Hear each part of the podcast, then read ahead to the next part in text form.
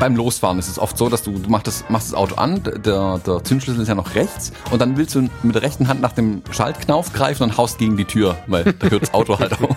Und dann, ah, okay, gut, dann links. Äh, und dann hast du es eigentlich drin. Also das passiert dir meistens nur beim Losfahren irgendwie. Ähm, die Ranger helfen denen im Zweifelsfall. Also wir haben mal eine Giraffe gesehen ähm, mit einem Verband am Schwänzchen hinten dran. Keine Ahnung, ob da mal ein Löwe reingebissen hat oder was da passiert ist. okay. ähm, Ja, das wirkt, da wirkt es halt. Ne? Ich finde, äh, Tilt wird oftmals so über, so ein bisschen wie der erste Moment mit Photoshop erstmal Vollgas. Ne? Und Tilt wird oft so überstrapaziert, aber da wirkt es halt total. Hallo und herzlich willkommen, wir sind die Fotologen. Mein Name ist Chwewe in Zulu und in Rating grüße ich wie immer den Falk Frasser. Hallo Falk. Guten Morgen, Thomas Jones. Ich habe jetzt gedacht, du kommst mir mit meinem Vornamen. Nee. Bin aber noch viel mehr begeistert, dass du das jetzt gerade mit so viel Fassung erträgst, weil der Thomas musste das gerade nochmal sagen, weil ich nicht auf den Aufnahmeknopf gedrückt habe. Es tut mir leid. Ja, nach 134 ähm. Episoden hat der Falk leider noch nicht gelernt, äh, wo das spitze Ende vom Mikrofon hinkommt und was der rote Knopf an dem Ding soll. ja, es tut mir leid. Also alles wie immer. Thomas hat alles im Griff, drückt auf den falschen Knopf. Äh, dennoch würde ich gerne wissen, oder würde ich gerne wiederholt wissen, dass du mir jetzt sofort erzählst, was. Wewe habe ich in äh, Südafrika genannt. Das ist wohl Zulu und heißt nichts anderes als Bart. Also mein Name in äh, Südafrika wäre einfach nur Bart. Was ich verstehen kann, wenn man, wenn ich so in den Spiegel gucke, kann ich das nachvollziehen. Das, das ist ja bei dir noch ganz witzig, ne? Aber da gibt es doch bestimmt Menschen, die dann nicht so schöne Namen kriegen, oder? Äh, vermutlich auch. Also würde mich auch nicht wundern, wenn äh, Treway einfach nur, keine Ahnung, weißer Teufel heißt oder so. Äh, aber äh, ja, der, der, der schien mir sehr aufrichtig und ehrlich und nett zu sein, der, der gute Mann, äh, der mir das verraten hat, mit dem ich mich da unterhalten habe. Ja, sehr geil. Thomas Beck from South Africa. Das war jetzt eine lange Zeit. Es fühlt sich an, als hätten Und wir seit einem halben Jahr nichts mehr aufgenommen, ehrlich gesagt. Ich habe auch, genau so. ich habe auf meinem Notizblock so viele Themen stehen, dass wir eigentlich am Stück zehn Episoden aufnehmen können, vermutlich. Ähm, wir, wir, haben uns aber kurz vorher schon gerade ein bisschen unterhalten und einfach beschlossen, hey, wir lassen das alles weg und reden erstmal nur über Südafrika, weil sonst kommen wir nie rum und die Aufnahme wird irgendwie zehn Stunden genau. lang und da hat ja auch niemand was davon. Auch wenn manche Stimmen sich da immer drüber freuen. Das ist voll faszinierend, ne? Inzwischen gibt es mehr Leute, die sagen, mach mal länger, als äh, die, die sagen, das war zu lang. Das hat sich ja total gedreht, finde ich total spannend. Ja, ich habe kürzlich, ich bin über, irgendwo zufällig über einen Kommentar äh, gestolpert, wo jemand sich ähm, in Anführungszeichen darüber aufgeregt hat, äh, ob wir noch alle äh, Lichter am Helm haben, 45 Minuten lange Episoden aufzunehmen. Das hm. haben wir schon lange nicht mehr geschafft, so kurz aufzunehmen tatsächlich. Wo hast du das gelesen? Ich glaube, das war auf, äh, ein Kommentar auf einer der allerersten Episoden. Ich habe irgendwie in unserem Ach so, ich dachte auf unserer Website. Nee, nee, nee, nee. Äh, in unserem Archiv rumgestöbert und da ist mir das irgendwie, glaube ich, über, vor die Füße gefallen. Äh, in den ersten Episoden weiß ich sogar noch, wer es war. Inzwischen ist das ja schwer, den Überblick zu behalten, aber in den ersten Episoden, da weiß ich sogar noch ungefähr, wer da was gesagt hat und wer da wie wo geschimpft hat oder auch nicht. in den ersten Episoden war die äh, Zuhörerschaft noch etwas überschaubarer. ja, genau, ja. ähm, Südafrika, ich fand es total spannend. Du bist ja irgendwie, also mir war ja klar, du gehst jetzt, aber du hast es ja in Social Media nicht sonderlich bald getreten. Und ähm, es gab ständig so diese Diskussion, so, ich, ich kann gerade jetzt nicht mit dem Thomas mal eben sprechen, weil der Thomas ist ja in Südafrika. Und also, hä, wie in Südafrika, was macht der denn da und so? Und ähm, ja, dann warst du erstmal verschwunden, hast dich ja auch Social Media mäßig erstmal ganz schön zurückgehalten. Ähm, du brauchtest ein bisschen frische Luft, oder? Nach dem ganzen Drama in diesem Jahr. Ähm, jein, also ich, ich hatte eigentlich es so in Erinnerung, dass ich es relativ gut angekündigt hatte, irgendwie, dass ich nach Südafrika ja. gehe. Aber ja. scheinbar hat es irgendwie sich einfach keiner gemerkt, vielleicht, weil alle waren völlig überrascht, dass ja. ich in Südafrika war. Aber das kann auch, wie du sagst, einfach daran liegen, dass ich in dem Stress in den letzten Wochen es einfach nicht mal mehr umrissen habe, was ich sage und was ich nicht sag. Ähm, also kann gut sein, dass ich einfach nur vom Erdboden verschwunden war auf einmal was ich super spannend fand und ich weiß jetzt nicht, ob du diesen Part jetzt rausschneiden musst oder nicht, aber ähm, was ich super spannend fand, ähm, war, dass ich irgendwie kurz vor der Reise gesagt habe, boah, Alter, lass doch mal drüber reden im Podcast oder frag, äh, erzähl mir doch mal ein bisschen, was, was da jetzt so geht und so. Und du hast gesagt, keine Ahnung, ich flieg dahin. Ja, also ich, Da- bin- ich bin noch erklären, nie, ich find's voll geil. ich bin noch nie auf eine Reise gegangen, so uninformiert wie dieses Mal.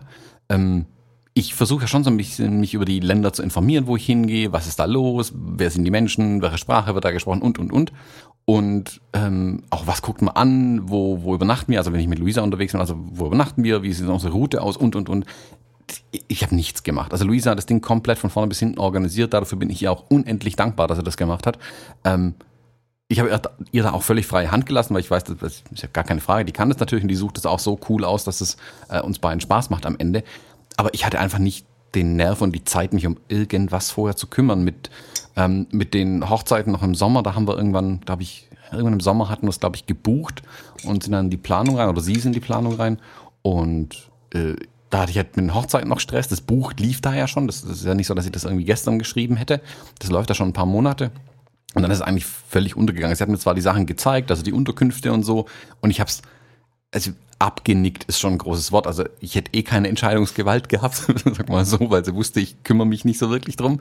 Ähm, aber was sie aussucht, wie gesagt, passt eh immer. Von daher war das alles cool.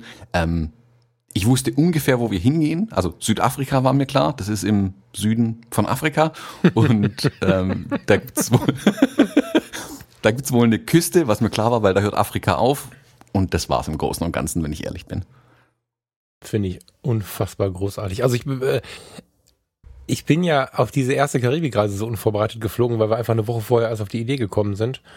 Und ich muss gestehen, dass das mit das fantastischste, fantastischste Erlebnis war, was ich an Reisen je hatte, weil man vorher immer so informiert war irgendwie. Also ich glaube, das jetzt habe ich nochmal dran gedacht, als ich das von dir gehört habe. Ich glaube, das versuche ich mir anzugewöhnen, wenn es mal in neue Gefilde geht oder auch in altbekannte, wo ich lange nicht war. Ich glaube, ich werde jetzt mal nicht mehr so viel, so viel durchscreenen, was so passieren wird, weil der Überraschungseffekt doch echt machtvoll war. So. War, das jetzt bei dir auch so oder ähm, wie hast du das erlebt?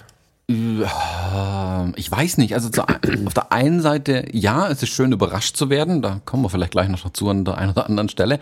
Auf der anderen Seite war es dann schon noch gut, dass wir uns, also ich mich dann auch so eine Woche vorher ein bisschen zumindest damit befasst habe, ähm, dass man nicht völlig unvorbereitet da reingeht. Auch dass man Dinge vielleicht nicht verpasst, die man, die wichtig sind an dem Land oder an den Menschen, die dort leben, dass man ähm, auf ein paar Dinge auch achten kann im Zweifelsfall und und und. Also ganz unvorbereitet würde ich glaube nicht reingehen, aber ich erlebe gern was. Erlebnis hat auch oft mit Überraschung für mich zu tun. Ähm, aber äh, eigentlich will ich vorbereiteter an die Sache rein. Also das heißt nicht, dass man dann jetzt den minutiös durchgeplanten ähm, Tagesplan jeden Tag hat, wo ich genau weiß, also 8.36 Uhr müssen wir an dem Park sein, damit wir um 10.42 Uhr dann dort sein können. Da habe ich voll keinen Bock drauf, so machen wir aber auch keinen Urlaub. Ähm, aber es einfach damit man weiß, wo ist man eigentlich, was ist da los, ähm, wer sind die Menschen dort, was gibt's da zu sehen, was ist da drumherum. Und das hatte ich dieses Mal einfach nicht. Also ich bin im Prinzip, kennst du das, wo du fünf Jahre alt warst und deine Eltern haben dich irgendwie irgendwohin mitgenommen und du bist halt, also, es hieß so, wir machen jetzt einen Ausflug. Okay, dann setzt du dich ins Auto rein, dann wird halt ein Ausflug gemacht. Du hast keine Ahnung, wohin, warum und was eigentlich los ist. Und in deinem Fall steht man dann plötzlich an der innerdeutschen Grenze und wird von den äh, Leuten mit dem Gewehr beobachtet. Also Ja. So kamen mir die ersten Tage ein bisschen vorzugegebenermaßen. Sehr dann, aufmerksam, vielen Dank. Ja, ja, genau. ähm, aber dann schnappe ich mir meistens dann halt einen Reiseführer und ähm, lese ein bisschen dort drin nach, was eigentlich los ist, informiere mich ein bisschen im Internet. Also ich mache das ähm, as I go quasi äh, im Urlaub dann immer, um mich da auch ein bisschen mehr einzulesen dann. Also ich hätte vermutlich auch, wenn es jetzt eine, eine Reise gewesen wäre, auf der ich wirklich gesagt hätte, hey, ich gehe dort zum Fotografieren hin, hätte ich mich auch viel besser darauf vorbereitet, vermutlich. Ähm, weil man sonst, glaube ich, auch nicht wirklich aus der Fotografie einfach nicht das Maximum rausholen kann. Und wenn das mein Ziel ist, ähm, dann muss ich mich natürlich auch informieren vorher. Wobei ich wirklich überlegen muss, ob es mal Sinn macht, so eine Überraschungsreise zu machen. Also stelle dir vor, wir haben 2020, 2021, wann auch immer zur zweiten Woche Zeit. Und wir würden nach oder zwei Wochen oder zehn Tage, scheißegal. Und wir würden nach Bhutan fahren. ähm, und hätten nicht mehr darüber erfahren, als wir bis jetzt in irgendwelchen Dokus und was man so mitbekommt, irgendwie mitbekommen. Und würde dann vor Ort die Welt ergründen, indem man mit den Menschen spricht und sich die Dinge erzählen lässt. Den Leuten sagen, wir haben nichts gelesen, wir kommen ohne einen großen Plan. Magst du mir deine Welt erklären? Und dabei dann die Menschen porträtieren, das, was sie uns zeigen, fotografieren. Ich kann mir eigentlich ganz gut vorstellen, dass das noch ein ganz besonderer Zauber ist, der damit spielt. Weißt du, wie ich das meine? Ja, wobei ich tatsächlich glaube, wenn du mal vor Ort bist, passiert das so oder so. Weil durch noch so viel Lesen wirst du, glaube ich, dieses Erleben dann vor Ort niemals mitnehmen können. Ähm, egal wie, vor, wie gut du dich vorher informiert hast. Ich meine, ich habe das ja für die für die Israel-Reise Anfang des Jahres habe ich das ja so gemacht. Ich habe mich ja wirklich eingelesen. Ich habe hier ein Buch rumliegen und hast du nicht gesehen ähm, und mich wirklich wirklich informiert und war trotzdem völlig weggeblasen, wie es dann vor Ort irgendwie war nochmal. Das war dann nochmal viel intensiver alles. Aber prinzipiell die Idee ist, glaube ich, total spannend. Ähm, irgendwo hinzureisen und keine Ahnung zu haben, aber dann würde ich sogar das Ziel nicht wissen wollen. Also bring mich an den Flughafen, setz mich in den Flieger und wenn die Tür aufgeht, weiß ich, ob es dort heiß oder kalt ist. Und dann noch nicht mal welches Land. Also für die Einreise weiß ich dann, wo ich eigentlich lande. Das wäre für mich tatsächlich das, ähm, das Interessante, wie ich dann so eine Reise ähm, angehen wollen würde. Mhm. Spannend. Wir müssen das trotzdem mal im Hinterkopf halten, irgendwie. Das äh, ist mir gerade eine spontane Idee, die ich ganz cool finde. Aber möchtest du, ich, also, ich weiß echt nicht viel von Südafrika. Ich weiß nicht, wie es dem, dem geneigten Hörer da draußen geht. Ähm, ich habe immer wieder Menschen getroffen, die, wenn sie da waren, schier ausgerastet sind. Das ist immer was wirklich Besonderes gewesen und ich meine gar nicht mal mehr nur diese Nationalpark, ihr wart im Kruger Nationalpark, glaube ich, ne? Der ist ja irgendwo mhm. einer von den bekannteren. Ähm, nicht nur, aber auch die, nicht nur die Begegnung von, mit, mit, mit den wilden Tieren, die wir aus dem Zoo kennen und so, das ist ja auch irgendwie nochmal sowas ähm, Besonderes. Aber im, in der Gänze, auch der, der absolute Süden, der hat ja so viele Fans, die dann, wenn sie da waren, so begeistert sind. Ich bin wirklich gespannt. Ich stelle mir nur die Frage, kannst du uns thematisch kurz ein bisschen reinholen, wo ihr wart? So ein bisschen so eine, dass wir so eine Region abklopfen und so drei, vier Infos zu der Region jetzt von dir bekommen. Mhm. Falls ähm, wir also so gelesen haben wie ich. unsere grobe Reiseplanung, also unser ursprünglicher Plan war eigentlich Ende diesen Jahres äh, nach Asien zu gehen. Ähm, irgendwann haben wir dann im Sommer festgestellt, oh, irgendwie Asien, weiß auch nicht so richtig, also hm, haben wir nicht so wirklich Bock drauf, lass was anderes machen. Ähm, und da Afrika für uns beide, also der Kontinent, wie gesagt, von, von ein bisschen Ägypten, aber das zähle ich einfach gar nicht, ähm, tatsächlich noch ein völlig unbeschriebenes Blatt war, haben wir gesagt, hey komm, ähm, lass mal Afrika in Fokus nehmen. Und Bekannte von uns hatten uns völlig, völlig begeistert von Südafrika erzählt. Ähm, mhm. Manche waren schon dreimal dort. Ähm, also A, weil sie begeistert waren, B, weil es ein Riesenland ist und die im Prinzip auch nach dreimal Südafrika nicht einmal das gleiche nochmal gesehen haben irgendwie. Mhm. Und aus der Begeisterung raus habe ich gesagt, klar, warum nicht? Also ähm, böse Zungen würden sagen, ich habe gesagt, mir egal. Vielleicht war es so. Ja. Ähm, aber ich fand es auch spannend. Also ich dachte mir, ja, Afrika, warum nicht? Also, okay, cool, lass, lass machen. Ähm, Südafrika, wie erwähnt, ganz am Südzipfel des Kontinents unten. Ähm, ist äh, irgendwie eine herumgereichte ehemalige Kolonie, so wie ich das jetzt mittlerweile verstanden habe. Also ähm, von den Holländern und den Engländern dann, äh, bis dann mal ein eigenständiger Staat geworden ist ist ähm, die, die wirtschaftsstärkste Nation Afrikas, wie ich mitbekommen habe, äh, oder Kontinentalafrikas.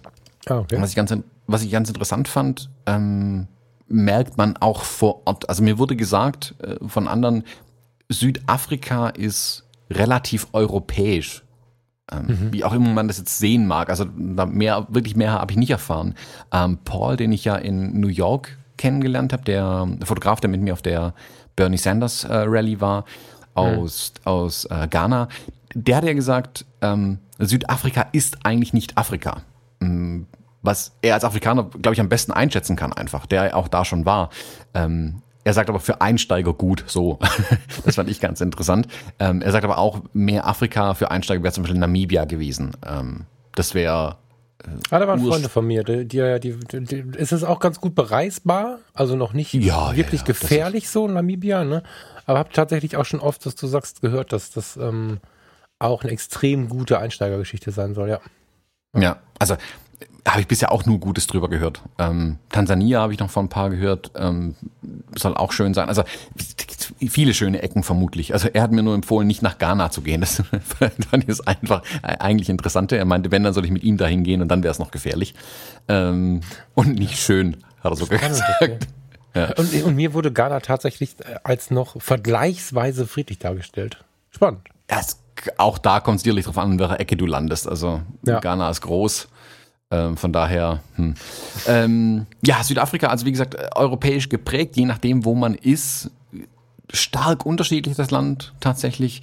Ähm, wir waren, den Start haben wir gemacht, ähm, wir sind nach Johannesburg geflogen zuerst und von dort aus direkt in den, äh, zum, nicht in den Krüger Nationalpark gefahren. Da komme ich dann, wenn wir ein bisschen ins Detail gehen, noch dazu. Ähm, einfach um Krüger Nationalpark, also der größte Wildpark, glaube ich, Afrikas. Wenn ich jetzt weiß, will ich mich jetzt nicht zu weit aus dem Fenster lehnen, aber der Krüger Nationalpark ist so groß wie Hessen, mhm. flächenmäßig. Also mhm. groß auf jeden Fall. Ähm, haben dort fünf Tage verbracht in der Gegend und sind dann zurück nach Johannesburg, runter an die Südküste geflogen, nach Port Elizabeth und die Südküste entlang gefahren bis nach Kapstadt rüber, um da dann den Abschluss der Reise zu verbringen und von Kapstadt aus dann zurückzufliegen.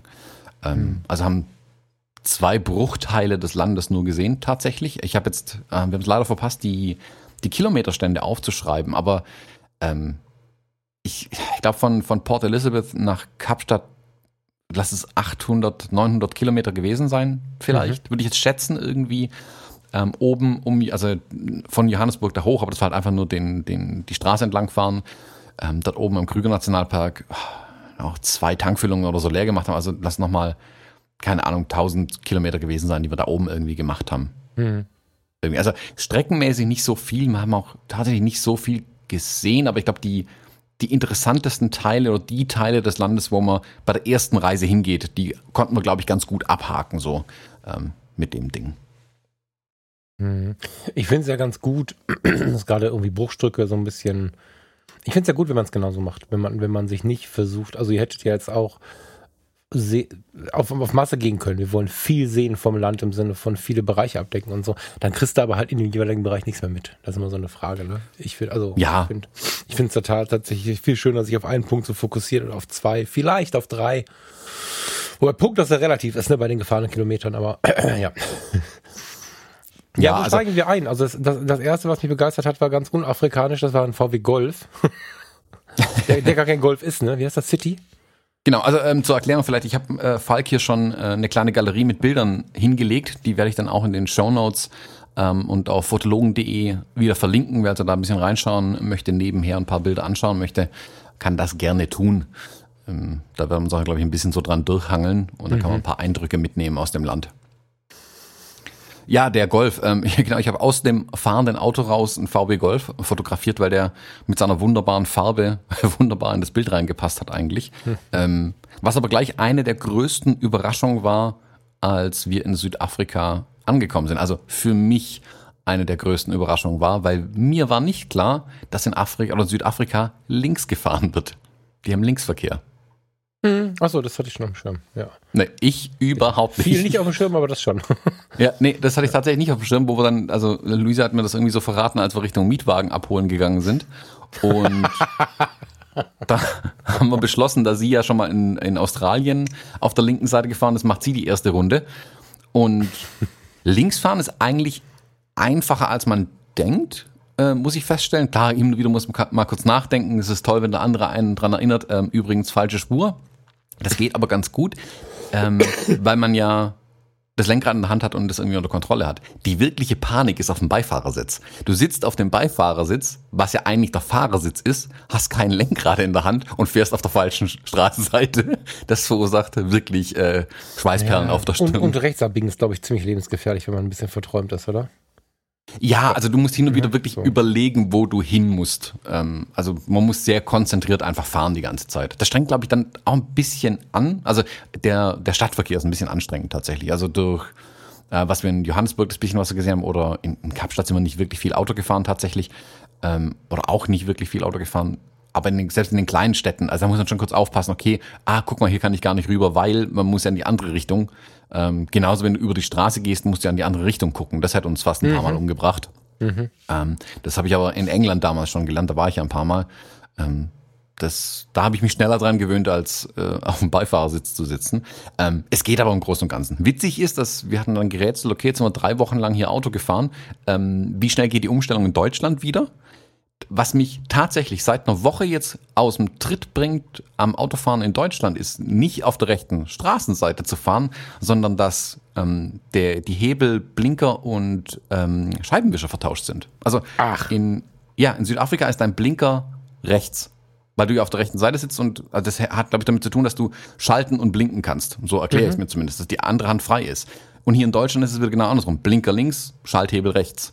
Und mein Blinker ist jetzt wieder links. Ich mache ständig, ich habe in Südafrika ständig meinen Scheibenwischer angemacht statt dem Blinker. Und hier mache ich jetzt auch wieder ständig den Scheibenwischer statt dem Blinker an. Das, das ist das, was ich auch am wenigsten irgendwie mir vorstellen kann, mit links schalten und so. Das, irgendwie das geht erstaunlich gut, tatsächlich. Also man gewöhnt, hin und wieder, also beim Losfahren ist es oft so, dass du, du machst das, machst das Auto an, der, der Zündschlüssel ist ja noch rechts und dann willst du mit der rechten Hand nach dem Schaltknauf greifen und haust gegen die Tür, weil da hört das Auto halt auf. Und dann, ah, okay, gut, und dann links. Äh, und dann hast du eigentlich drin. Also das passiert dir meistens nur beim Losfahren irgendwie. Das Fahren an sich ist dann, man gewöhnt sich erstaunlich gut dran, muss ich wirklich sagen. Also, wie gesagt, der Beifahrer hat, glaube mehr Panik bei der ganzen Sache äh, als der Fahrer. Hm. Weil du, du sitzt ja auch dann so weit am linken Straßenrand auch noch. Also, ja, das stimmt, ja. Du kommst dir ständig vor, als würdest du jetzt, du hast kein Lenkrad, du hast keine Möglichkeit einzugreifen. Du sitzt auf der falschen Seite, äh, du bist auf der falschen Seite der Straße und links kommt dieser Abgrund immer näher. Also bei manchen Straßen tatsächlich Abgrund. Äh, das verursacht schon ein bisschen Panik. Und tatsächlich habe ich deswegen auch dieses Bild von dem Golf hier rein, ähm, so als Merker zum Linksverkehr. Ach so, okay. Also ich fand, also erstmal ist es ganz witzig, dass die da irgendwie, also das, das Foto und die Fahrbahnmarkierung ist ganz witzig irgendwie, aber ich finde, ähm, für Leute, die nicht so Auto interessiert sind, äh, ist es halt irritierend, einen Golf 1 zu sehen. Wenn man dann weiß, dass der äh, 10 Jahre alt ist und nicht 30, dann ist es erst recht irritierend. Das hat immer wieder, ich weiß nicht, wie du das siehst, du bist ja jetzt nicht so autobegeistert wie ich, aber ich finde es völlig faszinierend in anderen Ländern, vor allen Dingen, wenn sie weiter entfernt sind, herumzufahren oder herumzulaufen, was dort halt für Autos fahren, was da für mhm. Autos marken und für, habe ich halt Autosmarken gesagt? Ja. Autosmarken. Was dafür und was ist, also ich finde es tatsächlich spannend zu sehen, äh, wie anders der Alltag allein durch solche kleinen Details alleine schon ist und dann, das ist ja nur total an der Oberfläche. Deswegen habe ich gedacht, würdest du den da reinsetzen. Ja, wollen wir, äh, wollen wir mal so ein bisschen, wenn ich ein Bild weiterklicke, bin ich sofort stockdunkel und im Nebel und das war auch das erste, was ich mitbekommen habe, weil du mir Fotos geschickt hast. Völlig faszinierend. Erzähl mal. Ähm, ja, also ich, ich versuche so ein bisschen grob durchzugehen. Ich will jetzt gar nicht so sehr immer in die Tiefe gehen. Also äh, man wird vielleicht auch sehen, dass ich in drei Wochen Südafrika habe ich jetzt hier weniger Bilder als in einer Woche New York irgendwie gemacht. Also tatsächlich, also äh, wirklich die die Bruttozahl der Bilder, was ich geschossen habe in Südafrika, ist weniger, als ich in New York fotografiert habe. Also in der dreifachen Zeit. Mhm. Ähm, ich bin tatsächlich nicht zum Fotografieren da runtergegangen, muss ich sagen. Also ich hatte zwar meine XT3 mit zwei Objektiven dabei und meine X100, was sich dann bewährt hat, da kommen wir vielleicht noch dazu. Ähm, aber Fotografie war nicht mein Fokus in, auf der Reise. Also das war wirklich viel mehr Urlaub, auch wegkommen, ein bisschen Fotografie von der Fotografie, weil ich so viel fotografiert habe dieses Jahr, dass ich tatsächlich mal ein bisschen eine Pause gebraucht habe und wirklich nur ähm, fotografiert habe, wenn ich mich danach gefühlt habe oder wirklich Schnapsschüsse für Erinnerungen gebraucht habe irgendwie. Also mhm. hier im Nebel zum Beispiel oder sowas. Ähm, also ist vielleicht mal ein anderer Blick in meine Fotografie rein, wenn ich mich nicht so konzentriere ähm, oder der, der Welt schlechteste Wildlife-Fotograf bin. Da siehst du nachher auch noch ein paar Bilder. Ähm, mit, dem, mit dem am wenigsten vorbereiteten Equipment dorthin fahre. Ähm, das habe ich gedacht, als ich die Bilder gesehen habe. Also ja. als ich die ersten Smartphone-Handys-Fotos gesehen habe, wie du da versucht hast, irgendwie mit dem Standard-Zoom auf irgendwelche Wildtiere zu fotografieren. Ja, voll geil. Ähm, ich glaube, du warst halt der Einzige, der ein Objektiv unter 30 Zentimeter an der Kamera hatte, oder? Ja, ja, klar. ähm, Voll geil. Ich habe auch ein paar Bilder drin gelassen, äh, später ein bisschen mehr, ähm, aufgrund von Rückmeldungen, die ich aus New York oder ähm, auf die New York Bilder bekommen habe, ähm, wo die Leute gefragt haben, sie würden gern ein bisschen mehr über den ähm, Prozess erfahren, wie ich so Bilder mache. Also wie ich mich quasi an einem Motiv abarbeite, habe ich in der Galerie ganz bewusst ein bisschen drin gelassen ähm, wo ich sonst nochmal aussortiert hätte. Also ich würde, keine Ahnung, unten kommen noch, da sage ich dann nochmal was dazu. Ich und eine Handvoll sagen, Bilder. Suche vom, danach, aber lasst gleich mal. Ja. Ah, jetzt, ja. Ja. Am, am Tafelberg in Kapstadt zum Beispiel, da sieht man es, mhm. da habe ich mich versucht, in einem Motiv abzuarbeiten irgendwie. Mhm. Ähm, genau. Äh, ja, also die ersten Tage, unser Plan war eigentlich in den Krüger Nationalpark zu gehen, ähm, Tiere gucken. Und dort oben gibt's auch die sogenannte Panorama Route. Ähm, da fährt man einfach äh, in die Berge, in Anführungszeichen.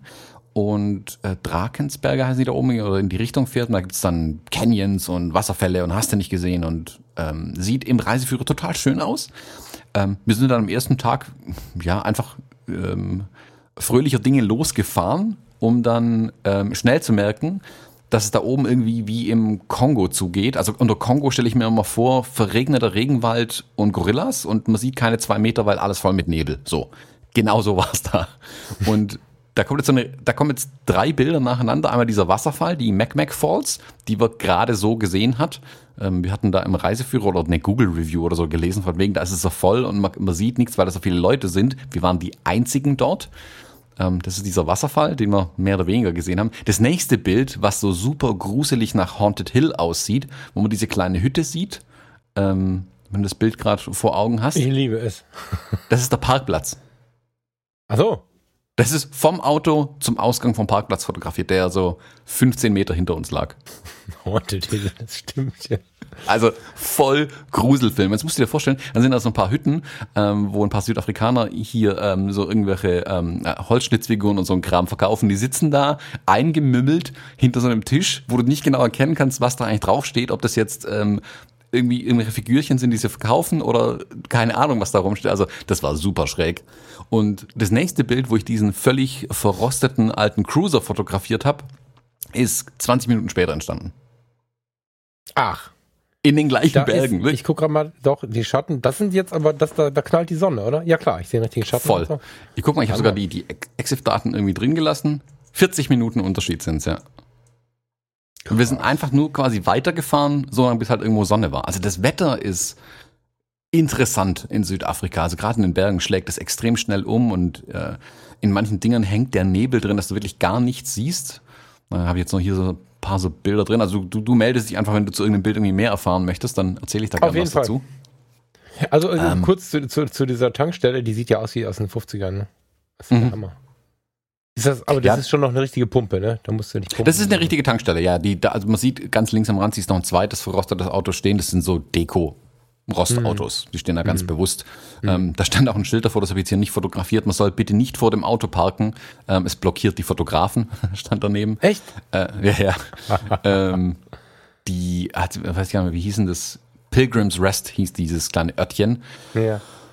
Ähm, die, wir hatten ein paar Mal, ich weiß nicht, ob ich das bei der Kuba-Reise damals erzählt hatte, ähm, wenn Luisa und ich immer sagen, das sind hier kubanische Verhältnisse, ähm, meinen wir ähm, die Art und Weise, wie Sehenswürdigkeiten sind. In Kuba ist es oft so, die haben nicht so wirklich viele Sehenswürdigkeiten. Es gibt ein paar, aber ein ganz großer Teil davon wirkt so ein bisschen, guckt mal, wir haben hier was hingebaut, das ist eine Sehenswürdigkeit. Und dann stehst du davor und denkst dir, jo, da habt ihr halt irgendwas zusammengenagelt, was man sich jetzt angucken soll. Es ist aber leider nicht interessant. Und so, also eine künstlich erzeugte Sehenswürdigkeit. Weißt du, ich meine? Das können die da unten in der Gegend ganz besonders. Die haben, ich finde schon, dass die viele Sehenswürdigkeiten haben. Die äh, sehen sie aber nicht als solche und dann bauen sie irgendwelche Napoleon-Statuen Genau, genau. oder so irgendwo hin, wo dann auch man irgendwie anhalten muss und stundenlang was erklärt bekommt und jeder denkt, Alter, das ist völlig uninteressant. Lass mal da vorne gucken. Da sind doch Menschen, die kaufen gerade ein oder so. Ja, Genau, Ich genau. weiß, was du meinst. Voll. Also irgendwo, ich, was ich da immer sinnbildlich vor mir habe, war mitten in Havanna gibt's irgendwo eine Statue von Don Quixote. Ähm, und das sieht halt, jetzt nichts gegen den Künstler, aber das sieht halt aus, als hätte das irgendwie mit ein bisschen Lehm zusammengeknallt und gestrichen am Ende. Ähm, und dann hat irgendjemand ein paar Kabel draufgehängt, weil der Arm von Don Quixote so praktisch raushing irgendwie. Also das auch die Kubaner interessiert keinen Meter, das Ding. Und alle sagen, ach, kann man sich angucken. Und wir sind halt drumherum durch die Gegend gelaufen, durch die Nachbarschaft, haben uns dann die Menschen und so angeguckt. Das fanden wir viel spannender und nicht Ja. die eigentliche, in Anführungszeichen, Sehenswürdigkeit. Der Sponsor unserer heutigen Episode ist Jimdo. Geht bei der Bestellung Fotologen ein, dann erhaltet ihr 20% Rabatt auf euer Pro- oder Business-Paket im ersten Jahr. Jimdo ist ein Website-Baukasten und die einfachste Möglichkeit, auch ohne Vorkenntnisse, deine eigene Website, einen Blog oder Online-Job zu erstellen. Einfach Design auswählen, Bilder hochladen, Text rein und fertig. Es stehen dir zahlreiche professionelle Designs zur Auswahl. Die Jimdo Designs sind dabei responsive. Das heißt, sie passen sich automatisch jeder Bildschirmgröße an, sei es Desktop, Laptop, Tablet oder Smartphone. Jimdo enthält viele wichtige und viele coole Features. So sind alle Jimdo-Seiten zum Beispiel mit HTTPS verschlüsselt und mit den SEO-Funktionen ist es ganz einfach, die Findbarkeit deiner Website bei den Suchmaschinen zu verbessern. Auch die Einbettung von sozialen Netzwerken ist ein Kinderspiel. Und wenn man doch mal Fragen hat, bietet Jimdo einen schnellen und vor allem persönlichen Support. Für uns Fotografen aber natürlich besonders wichtig, bei Jimdo kann man ausdrucksstarke Bildergalerien erstellen und sogar passwortgeschützte Bereiche, zum Beispiel für Kunden anlegen. Zudem bietet Jimdo auch Pakete mit unbegrenztem Speichervolumen an. Der Start ist ganz einfach. Geht auf www.jimdo.de slash Fotologen und gebt bei dem Bestellprozess den Rabattcode Fotologen an. Dann erhaltet ihr 20% Rabatt auf das Pro- oder Business-Paket im ersten Jahr und unterstützt gleichzeitig uns und diese Show. Pilgrims Rest ist so ein bisschen ähnlich. Das soll so ein altes Goldgräberstädtchen sein. Das ist aber auch eher eine Touristenfalle. Also das war sicherlich das Unspannendste. Ähm, dort, da kann ich auch direkt sagen, das braucht man sich nicht unbedingt angucken. Ähm, bisschen zerfallene Gebäude hat, das war das, das Bild hinter dieser zerbrochenen Scheibe, das war ein verlassener kleiner Laden, in den ich rein fotografiert hatte, aber lohnt sich nicht unbedingt. Die Panorama-Route an sich, da kommen wir nachher dazu, wir sind nochmal abgefahren, da gibt es viel interessantere Orte dann tatsächlich, die man sich angucken kann ähm, sage ich vielleicht auch mal ein paar Worte dazu. Das nächste okay. Bild ist dann wieder hier voll im Nebel. Das ist äh, in Graskop, ähm, ein größeres Städtchen dort, wo auch viele Touristen so untergekommen sind. Und auch da sieht's wieder aus wie im vollen Apokalypse-Horrorfilm irgendwie. Also man wartet nur, dass die Zombies einem entgegenlaufen. Wobei ich jetzt mal sagen muss, da hat der Fotograf auch seine Finger ein bisschen drin, ne? Das hast du schon bewusst unterbelichtet, oder? Naja, du kannst Nebel ja nicht, also wenn du Nebel versucht hast, neutral grau zu belichten, ist ja eigentlich viel zu hell. Das ist ja nicht der Eindruck, den du tatsächlich hast. Und es war wirklich dunkel. Also, also es war nicht Frage so, jetzt genau. Also es war dunkel, genau. ja. Okay, Auch der okay, Eindruck okay. war wirklich dunkel. Es war nicht hell. Also es war sicherlich eine, eine Wolkendecke über uns, die die Sonne zum einen blockiert hat und wir sind noch im Nebel rumgestanden. Ja, krass, okay. Oder, ja, oder die, der Nebel war so hoch, dass er nahtlos in Wolken übergeht. Keine Ahnung. Also ich bin ja kein Wetterologe. äh, ja. Ähm, da haben wir festgestellt, okay, Panorama-Route äh, wettermäßig gestrichen, lasst uns wieder heimfahren. Wir machen am nächsten Tag den Krüger Nationalpark. Ähm, der Krüger, vielleicht dann noch ein paar Worte dazu, wer nach Südafrika geht. Was wirklich keinen Spaß macht äh, in Südafrika, dann ist die Malaria-Prophylaxe. Ähm, wer sich damit ein bisschen befassen möchte, äh, Malaria sehr verbreitet, im Krüger Nationalpark hauptsächlich und in den umliegenden Gebieten. Ähm, die Ärzte empfehlen eigentlich einem alle so Tabletten zu nehmen, die quasi schon die Medizin gegen Malaria sind. Mhm. Ähm, die nimmt man dann quasi vor, während und eine Woche nachdem man dort ist. Ähm, zusätzlich sich mit Insektenschutzmittel einsprühen und Moskitonetze, hast du nicht gesehen, ähm, nehmen. Ähm, wenn man dann mit den Einheimischen dort spricht, die entschärfen die Aussage ein bisschen, aber klar, würde ich auch machen an deren Stelle. Ähm, die sehen es ein bisschen nüchterner. Dein Arzt muss dir natürlich was ganz anderes empfehlen, wenn du darunter gehst. Ähm, also die Gefahr ist hauptsächlich, glaube ich, gegeben, wenn du im Krüger Nationalpark zwischen ähm, Dämmerung, also die Nacht über verbringst. Dann ist es wirklich gefährlich, weil dann sind nicht die Viecher auch unterwegs. Ähm, außerhalb des Parks sind sie weniger unterwegs in der gleichen Zeit, tagsüber gar nicht mehr. Trotzdem haben wir diese Tabletten genommen, uns eingesprüht und extra Klamotten mitgenommen, also langärmlich und wir sahen aus, oder ich sah aus wie der volle Safari-Typ. Mm, ein bisschen peinlich, weil, wie gesagt, mit einem 35 mm Objektiv dann fotografiert. Äh, war auf jeden Fall interessant. Ähm, die Malaria-Tabletten haben aber schlimme Nebenwirkungen. Also de, deine Verdauung dreht sich einmal komplett äh, auf den Kopf irgendwie. Mm, nicht so lustig, die zu nehmen tatsächlich. Äh, kann ich nicht empfehlen. Also ähm, ja, das habe ich schon so oft gehört, dass es echt, ähm, ja, das scheint so Ja, ich habe jetzt kürzlich mit einem gesprochen, der auch hier mit Tropenmedizin ein bisschen zu tun hat und meint, da wäre man ja sogar noch gut davon gekommen, weil je nach ähm, Wirkstoffen, die da drin sind, bekommen auch manche richtig, richtig schlimme Albträume wohl von den Tabletten, ähm, okay. was auch nicht sein muss irgendwie. Ähm, also ja, äußerst interessant irgendwie das Zeug zu nehmen. Ja, es ist hart umstritten, ne? zumal es ja gar keine richtige Impfung ist. Das ist eine Prophylaxe, der Versuch, es abzuwenden und so. Ist ja. ehrlicherweise, muss ich, muss ich gestehen, auch der Grund, warum es noch nie in diese Richtung ging. Ich bin tatsächlich einer von diesen Typen, die ein bisschen nach äh, Gesundheitsgefährdung gucken. Ähm, und da ist Afrika einfach nicht an der Nummer eins, genau wie äh, Madagaskar war es, glaube ich, ne? Da gibt's die Pest oder so. Also ich habe mir ein paar Dinge einfach geschenkt, die ich so gerne gesehen hätte bis jetzt, äh, weil ich einfach dachte, das will ich nicht. So. Mhm. Das, äh, naja, es ist, ich hatte es ja nicht auf dem Radar, so bis zwei Wochen vor dem Urlaub, dann habe ich mich um die Tabletten und den ganzen Krempel gekümmert. Ähm, ich weiß nicht, ob ich dann prinzipiell Nein gesagt hätte. Also die Gefahr, Malaria dann tatsächlich zu kriegen, ist gering, wenn man sich mhm. richtig vorbereitet. Ähm, ja. Ich kann es ja dann Ende Februar tatsächlich sagen, weil dann ist die Inkubationszeit wirklich rum, äh, mhm. äh, ob ich jetzt Malaria habe oder nicht. Also gestochen worden sind wir definitiv. Hm? Wir hoffen mal, dass es nicht die Malaria-Mücken waren. Mhm. Ähm, schauen wir mal, was rauskommt. Ähm, mhm. Aber an sich muss ich halt leider auch sagen, also wir haben während dem Urlaub so ein bisschen rumgerätselt, hat es sich jetzt gelohnt, in den Krüger zu gehen, weil eigentlich ist nur dort Malaria ein Thema.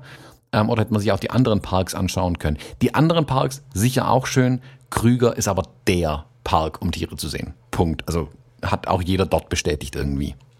Ja, wie, wie war denn das? Also erzähl mal, ich weiß noch genau, von der ersten Konfrontation mit einem wildlebenden Delfin habe ich erstmal kurz geheult. Also vielleicht kannst du mal kurz Delfine gab es da keine. Delfine. Wie seid ihr denn da rein? Seid ihr da mit dem Bus rein? Seid ihr da mit dem Fahrrad rein? Seid ihr da mit dem Jeep rein? Was habt ihr, wie habt ihr das gemacht? Ähm, wir sind mit einem Nissan Plastik-Mini-Auto da reingefahren. Du kannst den Krüger kannst auf mehrere Arten machen. Du kannst entweder so Safaris buchen, also wo du dann mit Rangern da irgendwie durch die Gegend fährst. Du kannst aber auch ganz einfach auf eigene Faust durch den Park durchfahren tatsächlich. Also da gibt's kreuz und quer durch den Park gibt's asphaltierte Straßen, dann gibt's auch noch so Dirt Roads, wo halt ja Feldwege sind, äh, mehr oder weniger, und kannst da auf eigene Faust erkunden gehen. Du sollst nicht aus dem Auto aussteigen, das würde ich auch jedem wirklich empfehlen. Also ich habe das Auto nicht ein einziges Mal verlassen, ähm, okay. ähm, außer in den äh, kleinen Camps, die dann immer wieder auch, äh, die es dann irgendwo gibt, da gibt es dann auch Toiletten und hast du nicht gesehen und so weiter. Also im Park selbst, im, in der Wildnis in Anführungszeichen, sollst wirklich nicht aussteigen. Ähm, der Park ist auch wirklich, wirklich naturbelassen. Das sieht man sofort, wenn man da reinfährt. Da liegt auch irgendwie ähm, abgehauene Bäume rum, ein paar Bäume, die mal gebrannt haben, stehen halt auch noch in der Gegend rum. Also äh, die lassen das wirklich leben. Das finde ich total genau, schön. Genau, der Nationalpark ist ja nur ein Zaun außen rum, der geschützt wird. Das ist ja nicht so, dass die da genau. so aufgebaut haben. Ne? genau, also wenn du halt die USA kennst, siehst du manchmal schon, dass sie da viel eingreifen auch und viel machen. Und der Krüger ah, ist daher. wirklich okay. super naturbelassen einfach, genau. Was ich total faszinierend fand, wie komplett egal den Tieren alles ist. Die laufen auf der Straße rum, die laufen neben der Straße rum, die kommen so dicht an dich ran. Die für diesen Autos, glaube ich, ein, ein großes Tier, das immer auf diesen komischen grauen Wegen entlang läuft.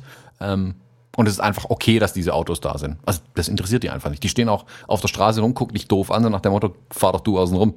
Ähm, die haben da überhaupt keine Scheu irgendwie. Ähm, Fällt denn aus den Tieren, die da vorbeifahren, schon mal was raus? Also kriegen die schon mal Futter? Oder? Man soll nichts füttern, um Gottes Willen. Also es steht auch hundertfach dran, gar keinen Fall irgendwas irgendwo füttern, nichts liegen lassen. Okay. Ähm, die, die Paviane sind tatsächlich, glaube ich, das größte Problem, weil die halt, wenn die eine Chance sehen, kommen die auch ins Auto. Und das ist mhm. ungefähr das, was ich mir am wenigsten toll vorstellen kann. Also Fenstertüren geschlossen halten, nicht aussteigen, nichts rausgeben. Ganz klar die Anweisung vorne. Ich glaube, wenn sie sich da dabei erwischen, ähm, sind da auch vermutlich relativ harte Strafen direkt drauf. Okay. Ähm, aber wie gesagt, man kann alleine durchfahren. Das Schöne ist, in den Camps gibt es dann so Karten, wo dann die Ranger auch markieren, guck mal, hier haben wir Elefanten gesehen, dort haben wir äh, Löwen gesehen, dort haben wir Wildhunde gesehen und, und, und. Und dann kann man das auf eigene Faust ein bisschen einfach abfahren. Und ich hatte so ein bisschen, also der Krüger Nationalpark sieht dann doch ganz anders aus, wie man sich vorstellt. Wir waren ja jetzt im Ende Frühjahr, Anfang Sommer in Südafrika unten, also deren Ende Frühjahr, Anfang Sommer in Südafrika unten. Oder ja, der Sommer geht jetzt schon los, richtig? Sprich, Regenzeit geht los, es ist relativ grün. Ich hatte mir da irgendwie Savanne und Steppe vorgestellt. Ähm, Gibt im nördlichen Krüger Nationalpark wohl auch mehr. Äh, wir waren im südlichen Teil. Dort ist es verhältnismäßig grün alles. Also auch mhm. die Berge drumherum auf dieser Panorama-Route.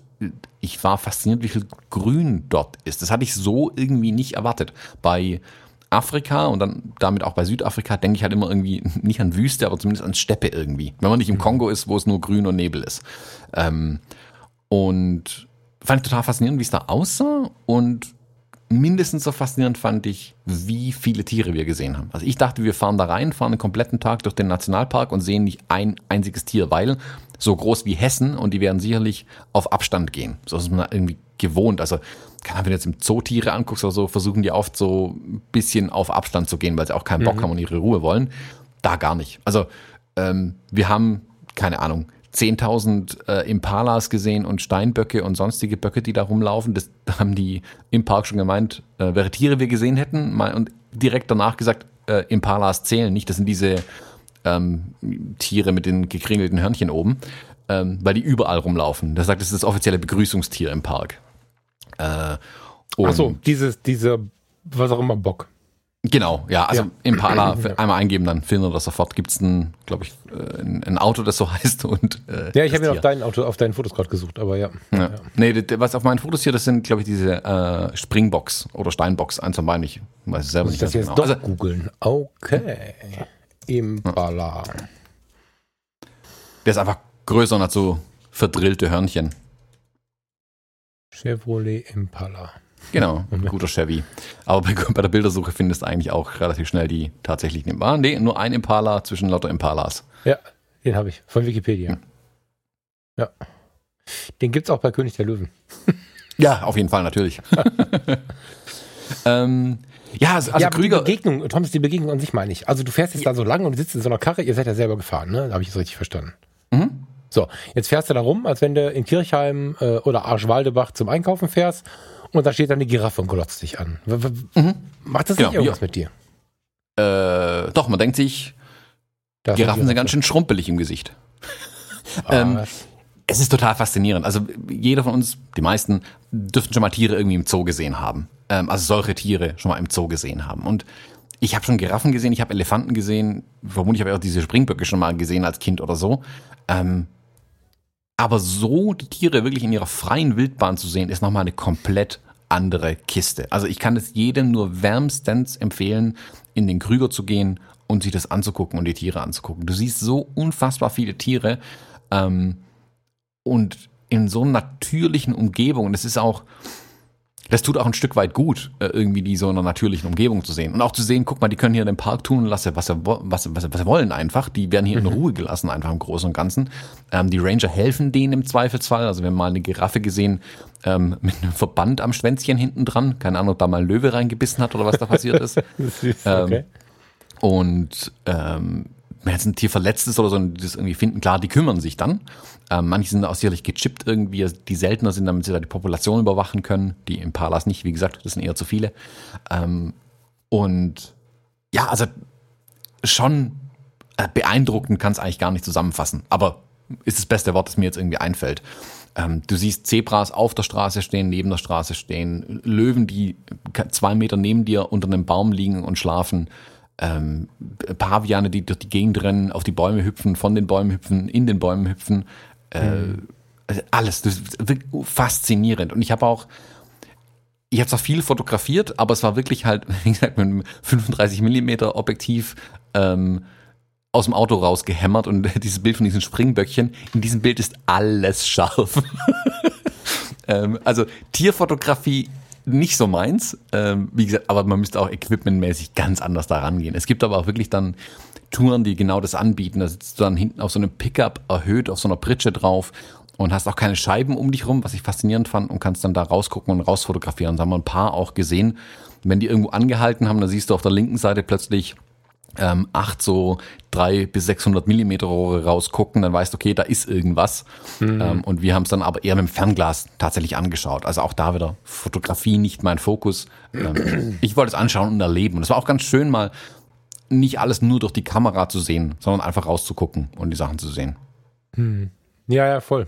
Es ist ja manchmal auch schön, sich von dem so ein bisschen zu distanzieren. Das muss man mal so sagen. Ne? Ich meine, es ist jetzt nicht besonders ähm, besonders Fame als Fotograf. Ich finde die Vorstellung schon auch irgendwie witzig, dass gerade Thomas Jones mit seinem Fotografie-Podcast, seinem Business und so dann mit einem 35mm Objektiv durch den Nationalpark fährt. Das hat schon auch Humor. Gibt auch die Möglichkeit mal zu beobachten, einfach auf eine andere Art und Weise. Ähm, ich habe jetzt, ich weiß nicht, ob die Fotos durcheinander sind. Dieses Brothers Discount Wholesale ist bei mir in den Kruger-Fotos, oder? Ist das so? Genau, das ist auf dem Rückweg. Also wir waren dann, nie, wie gesagt, nicht im Krüger Nationalpark, sondern wir haben in White River übernachtet. Das ist so ein kleines Städtchen, ähm, was aber nicht mal darauf ausgelegt ist, als die Übernachtungsgelegenheit außerhalb des Krüger Nationalparks. Ähm, da gibt's, ähm, wie hießen das andere? Hazy View glaube ich. Da übernachten wohl die meisten Leute, die nicht im Krüger Nationalpark übernachten. Wir waren noch ein bisschen äh, weiter unten. Wir waren da wieder in einem Airbnb. Das funktioniert hervorragend äh, in Südafrika. Das war richtig, richtig toll. Also nur gute Erfahrungen gemacht mal wieder. Ähm, haben da bei einer Rentnerfamilie irgendwie im ah, in der Wohnung über der Garage. Es war ein komplettes Haus eigentlich nochmal die Garage, also eine zweireihige Garage quasi, wo drüber und dran ein komplettes Haus gebaut war. Also wir hatten ein Schlafzimmer so groß wie meine alte Wohnung. Ähm, und das war echt gut, aber sprich, wir mussten jeden Tag eine Dreiviertelstunde bis zum Park fahren und auch wieder zurück, was aber völlig okay ist, also gar kein Ding. Ähm, auf dem Weg kommst du aber durch ganz viele kleine, Ortschaften, kleine Ortschaften, durch Ortschaften durch, Größe unbekannt, weil ähm, das nicht so wirklich erkenntlich ist, glaube ich, für uns, wie groß jetzt eine Ortschaft ist oder wie nicht. Und während wir da durchgefahren sind, habe ich halt auch hin und wieder Bilder geschossen und das zum Beispiel das ist ja von dem ähm, Mann an diesem kleinen Einkaufsladen entstanden. Also mit den handgemalten Werbebotschaften außen drauf. Ja, ja, dürftest du aus Kuba so kennen, oder? Also ja, find, genau. Also fand, genau. das fand ich ja das Faszinierende. Äh, links oben im Bild, da hängt äh, so ein kleiner Bewegungsmelder oder eine Kamera an dem Ding dran, aber der komplette Laden ist handgemalt. Das fand ich irgendwie so witzig. Genau. Ich, ich finde ich finde es total faszinierend, dass diese Gegenden, ich meine, die, es wurden ja leider viele Afrikaner versklavt und in die Welt rausgetragen. Und in den Gegenden sieht genau so der Supermarkt aus. Und was ich faszinierend finde, ich, hab, ich war offen gestanden noch nie drin, weil es immer ein, ein, der ist jetzt nicht riesig, aber ein großer Kasten ist, der keine Fenster hat, der vorne irgendwie eine Rollschiebe oder Klapptor hat mit Gittern und Maschendraht und innen drin wirkt es einfach immer völlig unbeleuchtet. Mhm. Also ich, ich, ich bin aus dem Grund da noch nie reingegangen. Auf deinem Foto sieht es genauso aus. Ähm, draußen knallt die Sonne und da ist dann so ein schwarzes Loch und da wuseln die Leute im Dunkeln rum. Ey, die kaufen sich nur irgendwie was zu essen. Also da passiert ja nichts. Aber ich bin aus dem Grund noch nie reingegangen, weil mich das so irritiert hat, dass das so dunkel da drin ist. Mhm. Ähm, was mal drin in so einem Laden? Irgendwo? Mhm, auf der Welt? Da nicht, tatsächlich. Ähm, mhm. Also in, in den Ortschaften sind wir auch nicht mal ausgestiegen oder so. Wir sind da wirklich nur durchgefahren. Mhm. Es ist auch alles ein bisschen shady, hm, wenn man das so sagen darf. Hm, du kriegst ja unendlich viele Warnungen zu Südafrika mit Kriminalität und hast du nicht gesehen und so weiter. Und das macht natürlich was mit uns ängstlichen ähm, Deutschen, ähm, dass du von vornherein eigentlich immer die Tür innen festhältst, egal wo du rumfährst. So, äh, mhm. äh, vor lauter Angst. Braucht man sicherlich nicht haben. Also ich hatte jetzt nicht einmal wirklich das Gefühl, Angst so richtig. Ähm, wenn überhaupt, war es eine gesunde Vorsicht, die da halt immer mitschwingt. Jetzt in Kapstadt dann zum Beispiel eher. Jetzt in den Ortschaften wird es mich einfach keinen interessieren, dass du da bist. Die würden sich vielleicht angucken, warum um Gottes Willen ähm, ist der weiße Europäer jetzt hier in dem Laden drin? Also warum hat er sich verlaufen? Was ist mit dem? Stimmt was mit dem nicht? Hat er irgendwie eine auf den Kopf bekommen oder so?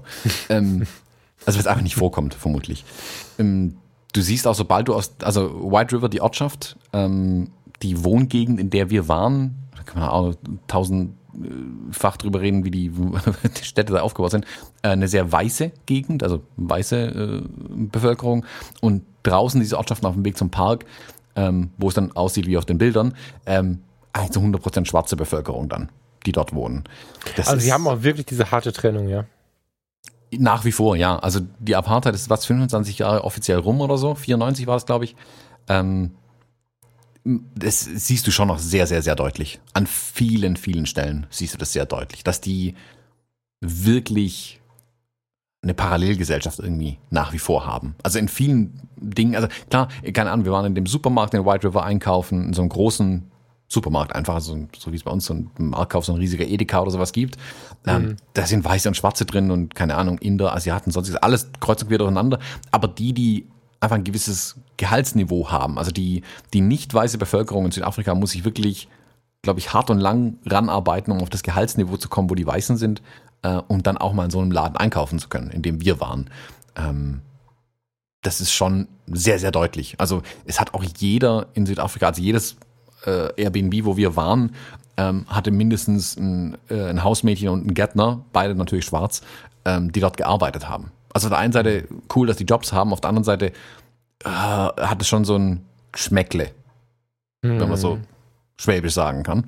Ähm, ja, muss ich noch ein bisschen drüber nachdenken. Da bin ich jetzt, das ist jetzt vier Wochen her, dass wir da runter sind, ähm, also losgeflogen sind. Ähm, und ich habe das immer noch nicht so ganz im Kopf wirklich verarbeitet, was ich davon halten soll von allem.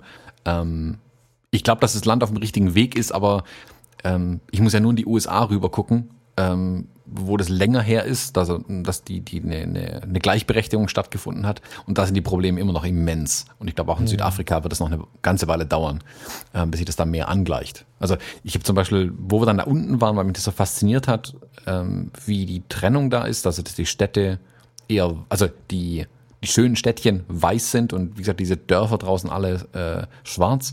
Ähm, habe ich zum Beispiel die, die äh, Demografie mir ein bisschen angeschaut. Und tatsächlich ist es so, dass nicht mal mehr zehn Prozent in Südafrika Weiße sind.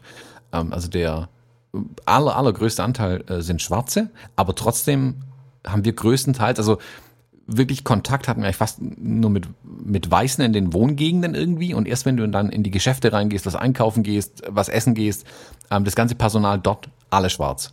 Also du siehst eine ganz klare Trennung immer noch in den Jobs irgendwo. Ich, hab, ich war jetzt in keinem Bürogebäude oder so drin, aber ähm, es wird, wird schon deutlich, wie das Geld äh, verteilt wird in Südafrika, also durch Gehalt verteilt wird nach wie vor. Also die niedrig bezahlten Jobs, keine Ahnung, du siehst auf einem Müllwagen hinten äh, fünf, sechs äh, Schwarze draufstehen, die die Müllbeutel einsammeln, da siehst du keinen Weißen. Also das brauchst, kannst lange suchen, glaube ich. Ah, schon pff, ein bisschen bedrückend an manchen Stellen natürlich auch, aber ähm, zu erwarten auch gleichzeitig irgendwie. Also zu erwarten im Sinne von, du weißt ja auch, was du dich einlässt in dem Land, wer die Geschichte ein bisschen kennt. Also ich bin jetzt nicht völlig blauäugig darunter gegangen. Ähm, äh, ich bin ja ein bisschen ein informierter Mensch, sag mal so, ähm, mhm. und habe mich damit einfach auseinandergesetzt. Äh, wie das in dem Land schon war. Und ich war nicht überrascht, dass es so ist, wir mal so. Tja. Aber, also, fiel mir schon schwer, das dann immer zu sehen. Wir mal so. Mm. Also, einfaches Beispiel. Auf dem Weg in diesen äh, Nationalpark, wir sind ungefähr eine Dreiviertelstunde gefahren, keine Ahnung, wie viel Kilometer das dann am Ende waren, die Straßen, das ist manchmal schwer einzuschätzen, wie man da fahren kann ähm, oder wie schnell man vorankommt. Wie die, die Bevölkerung läuft ihr Ding. Klar gibt es viele mit einem Auto, aber die nehmen dann irgendwelche mit, die auf der Straße halt entlanglaufen. Du siehst in entlegensten Gegenden, siehst du Leute diese Hi äh, Highways, also diese Bundesstraßen entlanglaufen. Und du hast jetzt, keine Ahnung, vor 20 Kilometern das letzte Mal ein Dorf gesehen und das nächste kommt erst in 20 Kilometern. Und der läuft diese 20 Kilometer jetzt einfach. Zur Arbeit und hofft halt irgendwie, dass irgendjemand an ihm vorbeifährt, der ihn mitnimmt. Also da stehen immer wieder Leute an der Straße, die Geld raushalten, konkret Geld raushalten, damit du sie mitnimmst. Krass. Mhm. Und die Infrastruktur, das ist alles so komplett anders ähm, in diesen ländlichen Gegenden, sage ich mal.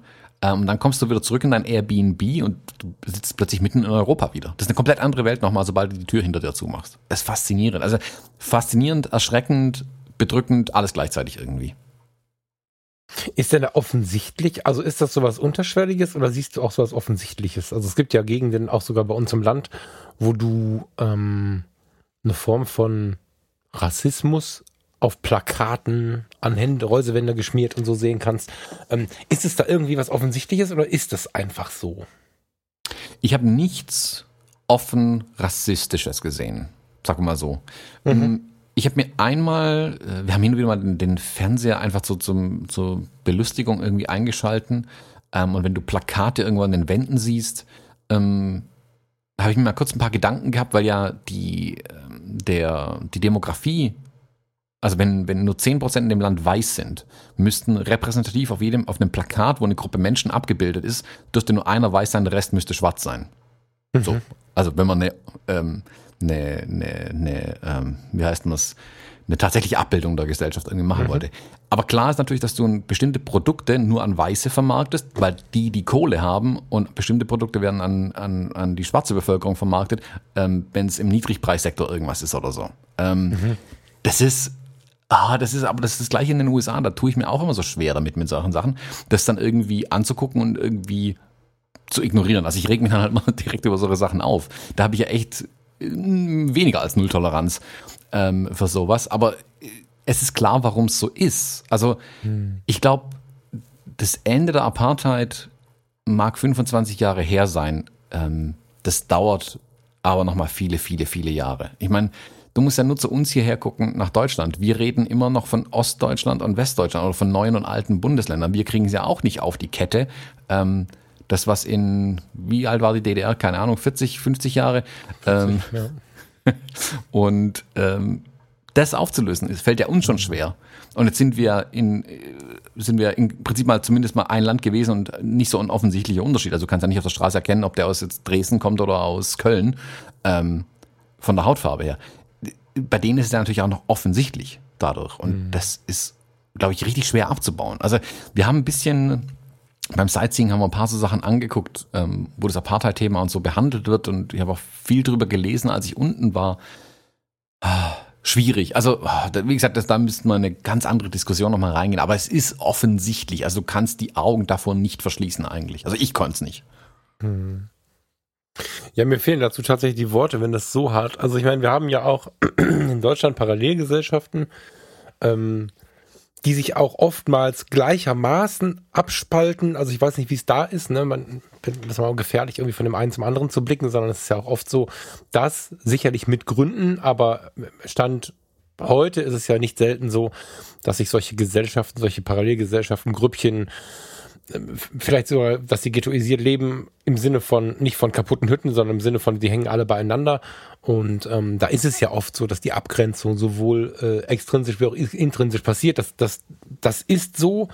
Ich finde es aber dennoch unglaublich schwer und schade und sehe dann aber ja irgendwie immer noch zu wenig Bemühungen. Also ich, ich glaube, das Thema ist sehr müßig wüsste gar nicht. Ja, ja, das ich, genau, also man das trifft, glaube ich, ganz gut. Ende. Man, ich stelle mir gerade vor, Thompson und Falk sitzen in irgendeiner Hütte mit einem Bier in der Hand ähm, und, und denken so ins Leere, weil was willst du tun? Du kannst ja nichts hm. tun.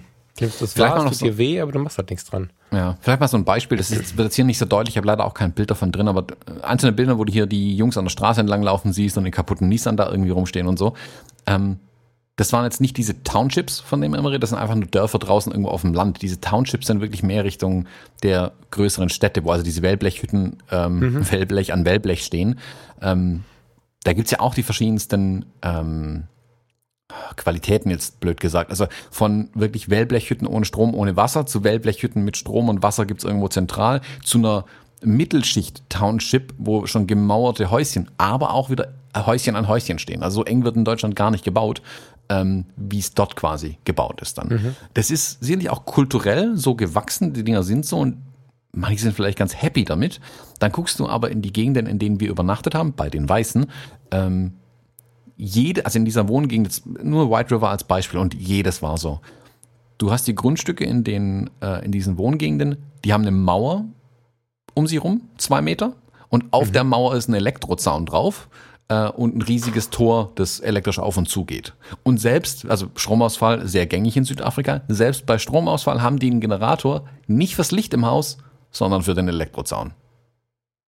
Mhm. So, und was sollst du daraus jetzt, was sollst du davon jetzt halten? Ich meine, auf der einen Seite sagen dir alle, es ist super sicher hier, aber wir haben trotzdem einen 50 Zentimeter Elektrozaun auf unserer 2 Meter Mauer oben drauf. Und alles ist vergittert. Also jedes Fenster ist vergittert und da ist nochmal ein extra Gittertor vor deiner Haustür. Nach der Mauer und dem Zaun.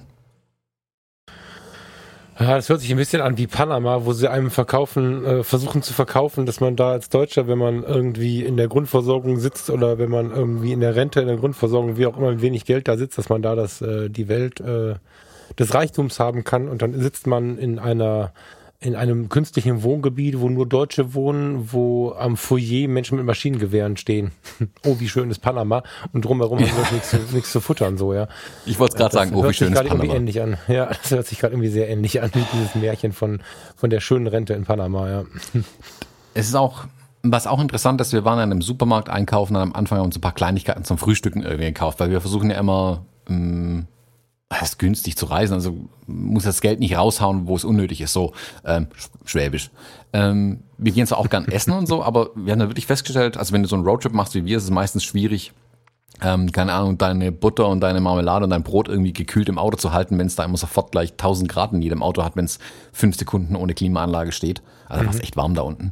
Ähm, und dachten mir, okay, die ersten Tage können wir uns noch ein bisschen selber versorgen, dann können wir vielleicht aber auch abends mal essen gehen, dann gucken wir mal auf was ich überhaupt oder auf was wir beide nicht vorbereitet waren, ähm, ist die Preisstruktur in Südafrika. Uns wurde zwar gesagt, ach, das ist ganz günstig da unten. Es ist unfassbar günstig. Also mit einem ganz einfachen Gehalt, das du hier hast, kannst du da unten wie ein König leben eigentlich. Also wir sind eigentlich jeden Tag essen gegangen. Jeden Tag. Wir haben uns einmal nur, um die Vorräte aufzubrauchen, abends ähm, ein paar äh, Käsesandwiches gemacht. Das war's. Ansonsten sind wir jeden Tag essen gegangen ähm, waren jeden Tag Frühstücken und Abendessen dann. Ähm, und als Beispiel, Wir waren in einem Restaurant mit Tischdecke, also um das ein bisschen einzukategorisieren, äh, von einem Hotel, Restaurant mit Tischdecke. Wir haben gegessen, ähm, also Vorspeise für zwei, zwei Hauptspeisen, drei alkoholische Getränke und ein Wasser. Was würdest du schätzen, was wir ausgegeben haben? Ich schätze das, sag mal. Mit Trinkgeld, mit 5 Euro Trinkgeld 30 Euro.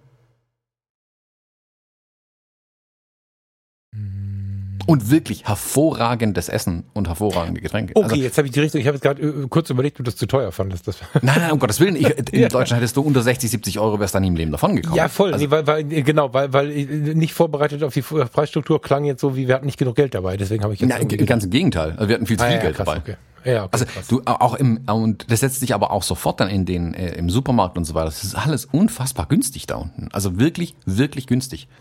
Ähm, es gibt sicherlich Produkte, die ähm, verhältnismäßig teuer sind, ähm, das kennst du aus anderen Ländern, die dort nicht produziert werden, die halt teuer importiert werden müssen. Das merkst dann schon. Also ähm, Luxusgüter in irgendeiner Art und Weise werden dann schon teuer, aber die Basics zum Leben sind verhältnismäßig günstig für uns. Jetzt kommt nicht der, das große Aber. Ähm, das Durchschnittsgehalt da unten ist halt selbst bei der weißen Bevölkerung geringer als bei uns, wesentlich geringer. Ähm, die schwarze Bevölkerung verdient fast gar nichts.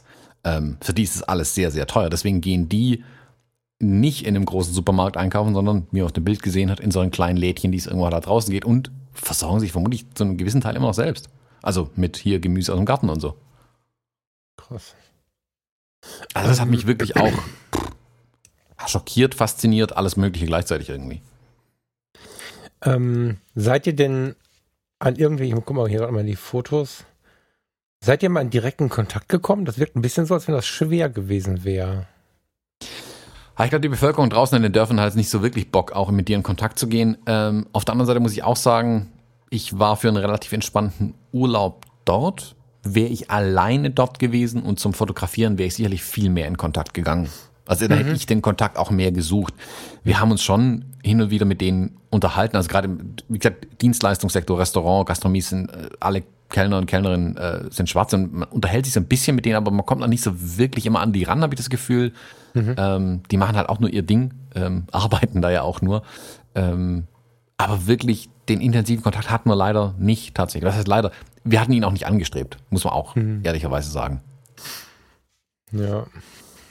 Ja. Trotzdem finde ich, ich möchte, ich möchte mal kurz ähm, in die Fotografie. Über meine Wildlife-Bilder. Nee, nee, die versuche ich gerade, also. ich versuche es zu ignorieren. Ich, ja, ich finde die Giraffe ja großartig. du wirst ein paar Bilder, wirst du ja jetzt hier in die Shownotes packen, ne? Irgendwie ja, ich lasse so genau so da drin. Ja. Genau. Ähm, Wildlife. Ich habe halt, man muss zur Erklärung einfach sagen, ich habe, habe ich, ach, die Lu, die ich fotografiert und bei Instagram hochgeladen und habe ich das Bild bekommen. Ich weiß es gar nicht mehr. Mhm, war bei es Instagram, ja. Okay. Es gibt halt ein Foto, wo der Thomas auf dem Beifahrersitz sitzt. Beifahrer, ne? Ja und mit der Kamera, mit seinem Pipi-Objektiv, was auch immer das war, es war auf jeden Fall ein Pipi-Objektiv, in die afrikanische Wildnis in Richtung eines, was weiß ich, Löwen oder so fotografiert. das war halt hart süß.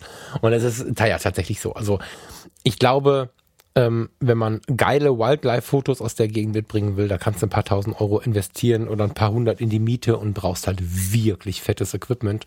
Lichtstarkes, langes, viel zu schweres Zeug, mit dem du dann ja, diese, diese faszinierende Tiere aus der Landschaft raus operieren kannst, raussezieren kannst, das ist natürlich so hm. nicht möglich, aber war ja auch nicht die Erwartung. Also, was wir nicht vergessen dürfen, du hast ja keine Fotoreise gemacht, sondern du warst einfach am Ende nach einem krassen Jahr und ihr habt Urlaub gemacht. Ne? Und wir labern gerade genau. über euren Urlaub. Das ähm, darf man danach nicht vergessen. Aber dennoch möchte ich die Fotografie auch nicht vergessen. Äh, was ich nämlich, äh, ich bin gerade gestolpert, ähm, zwischen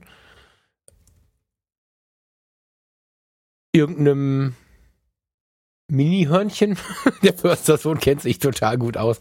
Und, und, und äh, irgendwie in dem Supermarkt ähm, finde ich äh, so Street-Fotos, ich nehme an, aus dem Auto gemacht, finde sie beeindruckend, kennen, also faszinierenderweise sind, ähm, ich so einige Länder gesehen, wo afrikanische Sklaven hinverkauft worden sind zu den damaligen Zeiten, die sich natürlich inzwischen alle ihr freies Leben erleben können, erlauben können, also die, die frei leben, so. Ähm, aber wo einfach die Prägung aus Afrika da ist, so, ne? Das sind, das sind die ganzen karibischen Länder, sind die mittelamerikanischen, die südamerikanischen Länder, da ist überall diese starke Prägung aus Afrika drin. Und es sieht einfach genauso aus. Das finde ich voll faszinierend. Ähm, aber wenn ich dann fotografisch gucke, was hat denn der da gemacht? Und dann sehe ich, du hast da tatsächlich ein Tilt und Shift benutzt, oder? Mhm. Also die längste Brennweite, die ich dabei hatte, ähm, ist dieses alte Helios ähm, Schraubobjektiv, das ich an so einem Tilt-Adapter dran habe. Wie, wie lang ist das? Das sind oh, 50 Millimeter, glaube ich, oder umgerechnet, was sind es dann? 75 Millimeter Kleinbild. Das war die längste Brennweite. Ja, das war das längste, was ich hatte. Das habe ich dann am Ende auch im Park dann tatsächlich verwendet, halt ohne Tilten, aber oder nur mit minimalem Tilt, ähm, okay. um ein bisschen näher ranzukommen. Also die, die also, zwei Bilder, die sind wirklich auch mehr oder weniger aus dem Auto raus entstanden, die du da siehst. Ja, das wirkt, da wirkt es halt. Ne? Ich finde, äh, Tilt wird oftmals so über, so ein bisschen wie der erste Moment mit Photoshop erstmal Vollgas, ne? Und Tilt wird oft so überstrapaziert, aber da wirkt's halt total. Bei dem äh, zweiten Bild, also wer jetzt parallel in die Bilder schaut, es gibt ein Bild, da laufen links so zwei Jungs, die nicht so besonders amused die Thomas Kamera gucken und ähm, rechts im Gegenverkehr äh, steht so ein Türe, ich sag mal Karibikbus zu dem, das ist, ähm, ich weiß gar nicht, wie der heißt. Den gibt's von Ist Toyota, da genauso, diese Minibusse, ja. Ist genau, genau das gleiche Konzept hier mit den Minibussen. Genau, genau. Den gibt's äh, von Hyundai, den gibt's von Toyota, den gibt's glaube ich von Nissan, der ist immer baugleich irgendwie. Ähm, das ist das erste Bild, da ist das Tilt and Shift sehr auffällig, finde ich, vor allen Dingen, weil rechts der Bus in so einer unfassbaren Schärfe steht. Bei dem zweiten Bild, wo, ähm, ach, da laufen auch zwei Jungs und gucken böse in die Kamera, das ist natürlich jetzt super. ähm, Aber da ist kein Bus, daran kann man es unterscheiden. Bei, bei, dem zweiten Bild ohne Bus, genau. Da sieht man es gar nicht auf den ersten Blick, da fällt es erst später auf, aber trotzdem macht es was mit der Bildwirkung. Das finde ich ganz interessant. Ich bin kein Tilt- und Shift-Fan. Ähm, Finde es bei Hochzeitsfotos schrecklich. ähm, aber hier wirkt es. Und danach in deinem Wildlife-Versuch mit diesem Bock oder was es da ist, wirkt es wieder komisch. Ach, spannend, dass du dich das getraut hast in der Gegend. Weil ich finde immer, da, da gibt es auch viel Ausschuss so. Tilt Shift ist irgendwie so. Mal gucken, ob es wirkt. Ja, genau. Also das ist hier ganz bewusst ganz dezent eingesetzt, ähm, um mir einfach ein bisschen ähm, Unschärfe in der Tiefe zu erkaufen zu ermogeln, so muss man sagen. Genau, genau, genau. Ja, wenn es halt nicht wirkt, dann wirkt es leider ein bisschen, als wenn man mit dem, mit dem Unschärfe-Pinsel bei Photoshop ausgerastet ist. Weißt du, das ist halt mhm. halt das Problem bei Tilt und Shift. Ähm, vielleicht mal kurz erklärt, für den, der gerade gar nicht weiß, was Tilt und Shift ist, du hast halt, ähm, du verschiebst die Ebene nicht nur, oder du verschiebst die Schärfe-Ebene nicht nur mit Verdrehst, der Brennweite, sondern auch übers Bild. Also kannst du es beschreiben? Ähm, ja, äh, nicht verschieben, das ist ein Shift-Objektiv, sondern ein Tilt-Objektiv ähm, verdreht die Schärfe-Ebene quasi. Also die normalerweise ist ein Objektiv ja so gemacht, dass wenn du eine, ähm, eine Steinmauer vor dir fotografieren würdest und gerade 90 Grad auf die Mauer drauf fotografierst, ist ja die gesamte Mauer scharf. Mhm. Ein Tilt-Objektiv neigt diese Schärfe-Ebene quasi durch das Bild und eigentlich durch den Sensor, aber durch das Bild hindurch. Sprich, ähm, es ist nur noch in der Mitte ein Ausschnitt aus dieser Mauer plötzlich scharf. Und wenn du an dem Fokusring drehst, verschiebt sich diese Schärfeebene innerhalb der Mauer plötzlich. Das ist schwer zu beschreiben. Man muss es, glaube ich, einfach mal in die Hand nehmen. Wer da Spaß dran hat, das Schöne ist, dass man gerade auf diesen äh, Fujifilm-Kameras kann man ganz wunderbar alte Objektive adaptieren und es gibt da 20, glaube ich, bei Amazon unsere Tilt-Adapter. Ich pack da meinen gerne mal in die Shownotes mit rein. Ähm, da kann man sich auch noch für, keine Ahnung, 50 Euro so ein altes Objektiv versteigern, so ein Tilt-Adapter dazu und hat ein tolles neues fotografisches Spielzeug, mit dem man das mal testen kann. Was mhm. dadurch halt passiert ist, dass du ähm, die Schärfeebene im Bild kreuz und quer durch die Gegend schieben kannst. Das ist eigentlich gedacht, wenn man bestimmte Dinge fotografiert, dass die Schärfeebene an den Objekten entlangläuft aber es ist wie bei so vielem in der Fotografie. Es gibt den vielleicht technisch korrekten Einsatz eines Tiltobjektivs. Es gibt aber auch den kreativen Einsatz eines Tiltobjektivs, dass ich nämlich Dinge ganz bewusst in eine Unschärfe rücken kann auch, ähm, was mit einem anderen Objektiv gar nicht möglich wäre, weil sie eigentlich in der gleichen Entfernung äh, wie das stehen, was ich scharf haben möchte. Also mhm. ähm, bei den bei den Jungs hier zum Beispiel siehst du ja, dass ähm, die Schärfeebene immer noch relativ weit vorne bildet, aber dass nach hinten die Schärfe extrem wegfällt. Ähm, mhm. Eigentlich fällt es aber nach oben weg. Das fällt aber erstmal nicht so auf. Ähm, und damit kannst einfach die, die, das Auge ein bisschen im Bild steuern, wenn du unwichtige Elemente quasi in die Unschärfe rückst. Aber jetzt hilf mir mal, wie, wie, wie machen es denn die Jungs, wenn sie sowas bauen, in der Diagonale zum Beispiel? Oder ist das dann Tilt und Shift, an dem Wild drin rumgedreht worden ist? Nee, also der Tilt-Adapter ist so aufgebaut, dass du quasi, du kannst ähm, wir bauen das Objektiv einfach vorne auf die Kamera drauf und dann mhm. kann ich an dem Tilt-Adapter ähm, drehen, in Anführungszeichen, an der Drehmechanik drehen und dann guckt mein Objektiv ein bisschen nach oben und hängt quasi nach, nach oben guckend schief auf der Kamera. Dann Mhm, klar. geht die äh, Schärfeebene quasi von meinem Kopf runter bis irgendwo auf der Straße von mir quer durchs Bild durch. Ähm, diese Tiltadapter sind aber auch noch drehbar in sich, sprich, dass das Objektiv nicht nach oben guckt, sondern nach unten guckt äh, oder nach links oder nach rechts. Und somit kann ich quasi die Schärfeebene auch in Diagonalen äh, zwingen Okay, okay. und nicht Ja, nur in der horizontalen irgendwie durchs Bild laufen lassen. Ja, ja, verstehe, okay.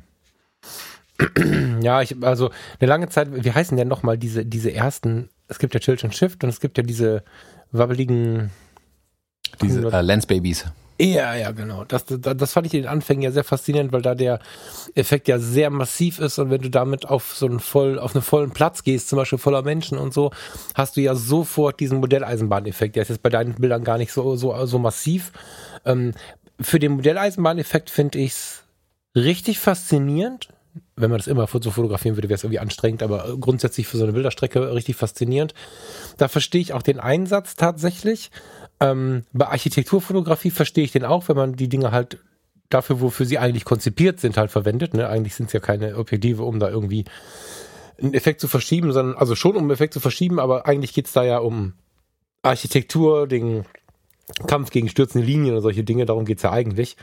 Ähm, ich find's halt kitschig, wenn's in der People- und Hochzeitsfotografie verwendet wird. Ich weiß, dass ich jetzt wieder böse E-Mails kriege, aber verwendest du es da? Ja. Vorsichtig gefragt. Okay. Der, der Trick ist wie mit so vielem, die Dosierung macht das Gift. Also wenn man es übertreibt, ist es Effekthascherei. Äh, wenn man es bewusst einsetzt, kann man total schöne Effekte, in Anführungszeichen Effekte damit erzielen, die aber eigentlich nicht offensichtlich sein sollen. Also idealerweise sieht man nicht, dass du ein Tilt-Objektiv verwendet hast, meiner Meinung nach. Dann hast du es richtig Okay. eingesetzt. Okay. Also Fotografen erkennen es äh, vermutlich schon, aber selbst da äh, idealerweise ist es nicht, nicht super offensichtlich einfach. Ah, es war ja zeitlang einfach so super innen, hat jeder irgendwie geschossen und da ist es mir echt so ein bisschen zum Hals rausge rausgegangen. Ich muss mal ein bisschen gucken in deinen Bildern. Du hast es aber nicht durchweg benutzt, ne? Das hast du dann in Nee, nee, nee, ich habe also Ja, äh, nicht, 90, ne. 90 Prozent sind ähm, mit dem ähm, 35 Millimeter, also mit ähm, ah, was ist es, 23er an der Fuji gemacht. Ein paar sind mit dem mit dem Kit-Objektiv, also dieser etwas größeren Kit-Linse mit dem stabilisierten gemacht, einfach weil es auch die lange Brennweite hatte, aber dass die Blende dann ja so zu, das kannst du ja gar nicht anbieten. Ähm, und deswegen habe ich dann mehr mit der Tilt eigentlich gemacht. Und den Rest der Reise habe ich eigentlich fast komplett mit dem 23er dann wieder fotografiert, außerhalb vom Park. Ja, die, also das finde ich großartig. Wie ging es dir dann weiter? Also nimm uns ruhig noch mal ein bisschen mit durch. Oder hast du noch äh, in deinem, jetzt sind wir schon über eine Stunde, stellt mir gerade, fällt mir, fällt mir gerade auf. Ähm, bist du, also du hast auch so viele Fotos jetzt offen. Ich würde gerne so ein bisschen was Fotografisches noch von dir hören. Ähm, weil ich finde hier auch wieder den, den Reportageaspekt sehr spannend und auch wieder zum Thema Bildgestaltung. Da hast du wieder ein paar gute Tricks angewendet, die ich ja gut leiden kann. Ähm, willst du uns damit reinnehmen? Soll ich, soll ich einzelne Bilder mal abfragen? Wie ist dir am liebsten? Ähm, also du darfst immer gerne natürlich Bilder abfragen, da kann ich immer was ein bisschen was dazu erzählen. Ich kann also über die nächsten Bilder hinweg ein bisschen was erzählen. Was mich Ja, total fasziniert hat, also die nächsten Bilder sind dann wieder auf dieser Panorama-Route aufgenommen. Also es gibt noch das Zebra hier und dieses Mongoose, heißt das kleine Tier, was hier über die Straße flitzt, ist irgendwie mit den Wieseln verwandt. Äh, Das haben wir ganz viele gesehen. Wir haben auch Schildkröten gesehen, du hast alles mögliche in dem Park gesehen. Also wir hatten so ein so ein komische äh, Broschürchen vom Park, also vom Krüger Nationalpark, wo die ganzen Tiere, äh, ein Teil der Tiere drin abgebildet waren, äh, mit so Zeichnungen, wie man es früher aus dem Buch kennt, aus dem Bio-Unterricht oder so. Ähm, und wir haben die dann wirklich abgehakt, was wir alles gesehen haben. Und wir haben erschreckend viel gesehen in dem Park, wirklich. Auch Vögel. Wir sind da wirklich rumgefahren, haben dem Fernglas Vögel versucht rauszufinden und so. Das hat richtig, richtig Spaß gemacht. Also ich habe das überhaupt nicht als fotografisches Event gesehen, den Park. Deswegen gibt's da so wenig Bilder. Ähm, sondern wirklich als Erleben und Urlaub machen. Das hat total viel Spaß gemacht einfach. Ähm, was mir auch dann jemand noch gesagt hätte, ich hätte ja den, den Paddy Ludolf-Trick machen können und durchs Fernglas durchfotografieren. Das hat er ja in Namibia gemacht. Das hat er erstaunlich gut funktioniert. Ging mit unserem Fernglas nicht ganz so gut leider. War ein ziemlich kleines. Ähm, das sah nicht so, äh, nicht so überzeugend aus, wie es hätte sein können. Ähm, die nächsten Bilder bis zu dem Strandbild runter, also ab der 17 bis zur 25, sind auf dieser äh, Panorama-Route dann wieder entstanden. Da fährt man so in die Berge rein durch und es ist faszinierend, wie landschaftlich das irgendwie zwischen Allgäu und Afrika hin und her wechselt dann ähm, Zwischen Allgäu und Afrika, da erzähl mal. also, wenn du das erste Bild anguckst, wenn du im Sommer im Allgäu unterwegs bist, darf mal von abgesehen, dass die Bäume ein bisschen komisch aussehen, ähm, oder manche Bäume komisch aussehen. Ja, da sind schon Nadelbäume auch, ne? Ja. Genau, aber es gibt riesige Nadelbaumplantagen, dadurch sieht's nicht so fremd aus. Ähm, diese anderen Bäumchen, klar, da sieht man schon, dass man äh, nicht äh, im Allgäu steht, aber irgendwie so diese, diese Rolling mhm. Hills, die du dann überall hast, diese großen Berge im Hintergrund und so, ähm, es, manchmal ist es schwierig, klar zu sagen, wo man eigentlich ist. Es ist mhm. nicht so, wie ich es erwartet hätte. Also mein Kopfbild von Afrika war irgendwie ein anderes. Also natürlich ist Afrika ein Riesenkontinent, äh, ist mir auch klar geworden dann irgendwie. Ähm, aber ich fand es total schön und faszinierend und erfrischend, dann doch so viele unterschiedliche Dinge zu sehen. Also war dann in diesen äh, Mac Mac Pools, das ist äh, gehört zu diesen Mac Mac Falls, die ich im Nebel fotografiert habe. Ähm, sind dann weitergefahren, diese Panorama-Route entlang, die geht, die schlängelt sich so in die Berge rein, ähm, bis zu einem äh, Aussichtspunkt, der heißt God's Window. Das ist da, wo dieser Mann in dem weißen T-Shirt oder gelblichen T-Shirt an diesem Zaun steht und da runter guckt. Mhm. Da kannst du gefühlt von Südafrika konnte ich fast dein Haus in Rating sehen, wenn die Erde sich nicht so krümmen würde. ähm, unfassbare Ausblicke. Das kannst du in Bildern auch nicht packen irgendwie. Also ich, wie gesagt, mit dem ähm, 35 mm Objektiv dann nochmal ein bisschen schwerer, aber es lohnt sich wirklich, diese Strecke abzufahren, sich diese Aussichtspunkte bei gutem Wetter idealerweise anzugucken. solche mächtigen, solche mächtigen, eindrucksvollen Orte machen auch nur, also fotografisch zur Erinnerung und so abbilden, alles cool. Aber ich glaube, wenn du das äh, dir zur Aufgabe machen würdest, das abzubilden, bräuchtest du zwei Tage. Nicht, weil du zwei Tage am Stück fotografieren oder gar belichten musst, aber da musst du dich drauf einlassen, da musst, das musst du auf dich wirken lassen, da musst du überlegen, mit welcher Brennweite kann ich das abbilden, wie überhaupt, welchen Ausschnitt kann ich nehmen, weil du kannst ja die, gerade die Weite, 360 Grad, das lässt sich ja so im Prinzip nicht zeigen, aber ähm, ich glaube, da bräuchtest du einfach viel, viel Zeit für. Du musst das ist es halt Fehler, die viele Menschen machen, die dann traurig sind, wenn sie an einem Sonntag auf an Ort X gefahren sind und dann, dann hat das mit den Bildern nicht funktioniert. Das ist halt genau so manchmal, ne? dass man entweder ja, zufrieden sein muss mit dem, was man hat, oder sich wirklich ähm, damit ein bisschen beschäftigen muss. So. Genau, du kannst nur versuchen, die Eindrücke festzuhalten, aber die diese schiere diese epische Aussicht, die du manchmal hast, die, die kriegst du in Bilder fast nicht gefasst. Und wie du sagst, du musst ja. dich dann wirklich lange damit befassen. Du musst dir genau überlegen, von wo fotografiere ich, wie war es und das dauert. Dann muss auch das Wetter passen und, und, und. Das ist eine komplett andere Aufgabe, einfach diesen, diesen Ort, diese Aussicht zu fotografieren, als sie zu genießen. Viele ja. machen dann den Fehler, leider beides zu wollen. Ich habe hier aber auch bewusst gesagt, ich fotografiere ein bisschen, so knips wirklich vor mich hin, ähm, habe aber wirklich versucht, auch mal einfach zu genießen. Also einfach die Kamera im Rucksack zu lassen. Es gibt wirklich Strecken, ähm, da habe ich kein einziges Bild gemacht und nur mit dem Telefon ein paar Bilder geschossen. Und ich mir dachte, ah nee, Kamera bleibt im, im Rucksack drin. Hm. Ähm, geht also auch. Dann gibt's da oben noch ähm, ah, Canyons, diese Potholes, dass dieser, dieser Wasserfall da nochmal fotografiert, wo die Erde wieder rot ist, das finde ich immer so faszinierend. Also wenn du, wenn du dieses Grün und der Vegetation oder diese rote Erde von diesem Sand so zusammentrifft, das fand ich immer total spannend, gibt schöne kontrastreiche Bilder irgendwie. Übrigens alles JPEG fotografiert. Haha. Ähm, äh, Rezept gedacht. Ja, das Rezept gibt's in meinem Buch. die schamlose Werbeeinblendung. ähm, Ab Januar im Bildner Januar, Verlag. Im Bildner Verlag. Ja. Ähm, Link in den Show Notes. Ähm, die, das letzte Ende dieser Panorama-Route ist dann dieses Bild, wo ich runter diesen Fluss rein fotografiert habe, wo so ein kleiner weißer Punkt, das ist so ein kleines Ausflugsbötchen, äh, das darum wird Bild 25. Ja, das Bild davor finde ich faszinierend, aber ja. Das ist direkt daneben. Wenn du dich von dem Bild, dieses Bild davor, das sind drei, ah, nicht, Wonderwalls heißen sie nicht. Das sind, die haben den Namen, wie diese runden Hütchen der Afrikaner heißen oder der Südafrikaner von irgendeinem Stamm heißen. So heißen diese drei runden Be ähm, ja, Berge, kann man nicht sagen, aber du weißt, was ich meine. Mhm. Ähm, und direkt links davon ist dann das nächste Bild, was ich geschossen habe quasi. Und das ist eine faszinierende Aussicht. Auch da, dieser Blight River Canyon, du, du glaubst, du kannst bis ans Ende der Welt gucken. Unfassbar, wirklich. Unfassbar schön. Ja, das kleine Schiffchen da, das zeigt so ein bisschen, ne? Das ist vorher gar nicht klar, was das, äh, was das für eine Genau, das ist da wirklich ja. zum, also als Tipp für jemanden, der sowas fotografieren möchte, um große epische Aussichten darzustellen und greifbar zu machen, muss irgendwas im Bild sein, woran man einen Maßstab festmachen kann. Und wenn du da sagen kannst, das ist übrigens ein Ausflugsdampfer, dann wird einem plötzlich klar, oh, das ist ja richtig groß hier. Das ist nicht irgendwie so ein äh, komischer Bach, der äh, durch Dirlewang durchfließt. Das ist schon eine größere Kiste hier. Durch Dürrelewang. ja, und dann, genau, dann war im Prinzip Ende ähm, Teil 1 der Reise, ähm, der, am Krüger oben in dem Gebiet. Und dann sind wir in Flieger gestiegen, also zurück nach Johannesburg gefahren. Vielleicht, es gibt als kleinen Pro-Tipp, ich hau mal noch so ein paar Tipps raus. Also guckt ja. euch die Panorama-Route an, super interessant. Wer schöne Aussichten haben will, wer ein bisschen laufen will. Das Problem war tatsächlich nach zwei Tagen Krüger, wo wir nur im Auto gesessen sind, waren wir wirklich total hibbelig, weil wir Bewegung brauchten einfach. Wir wollten dann raus und laufen.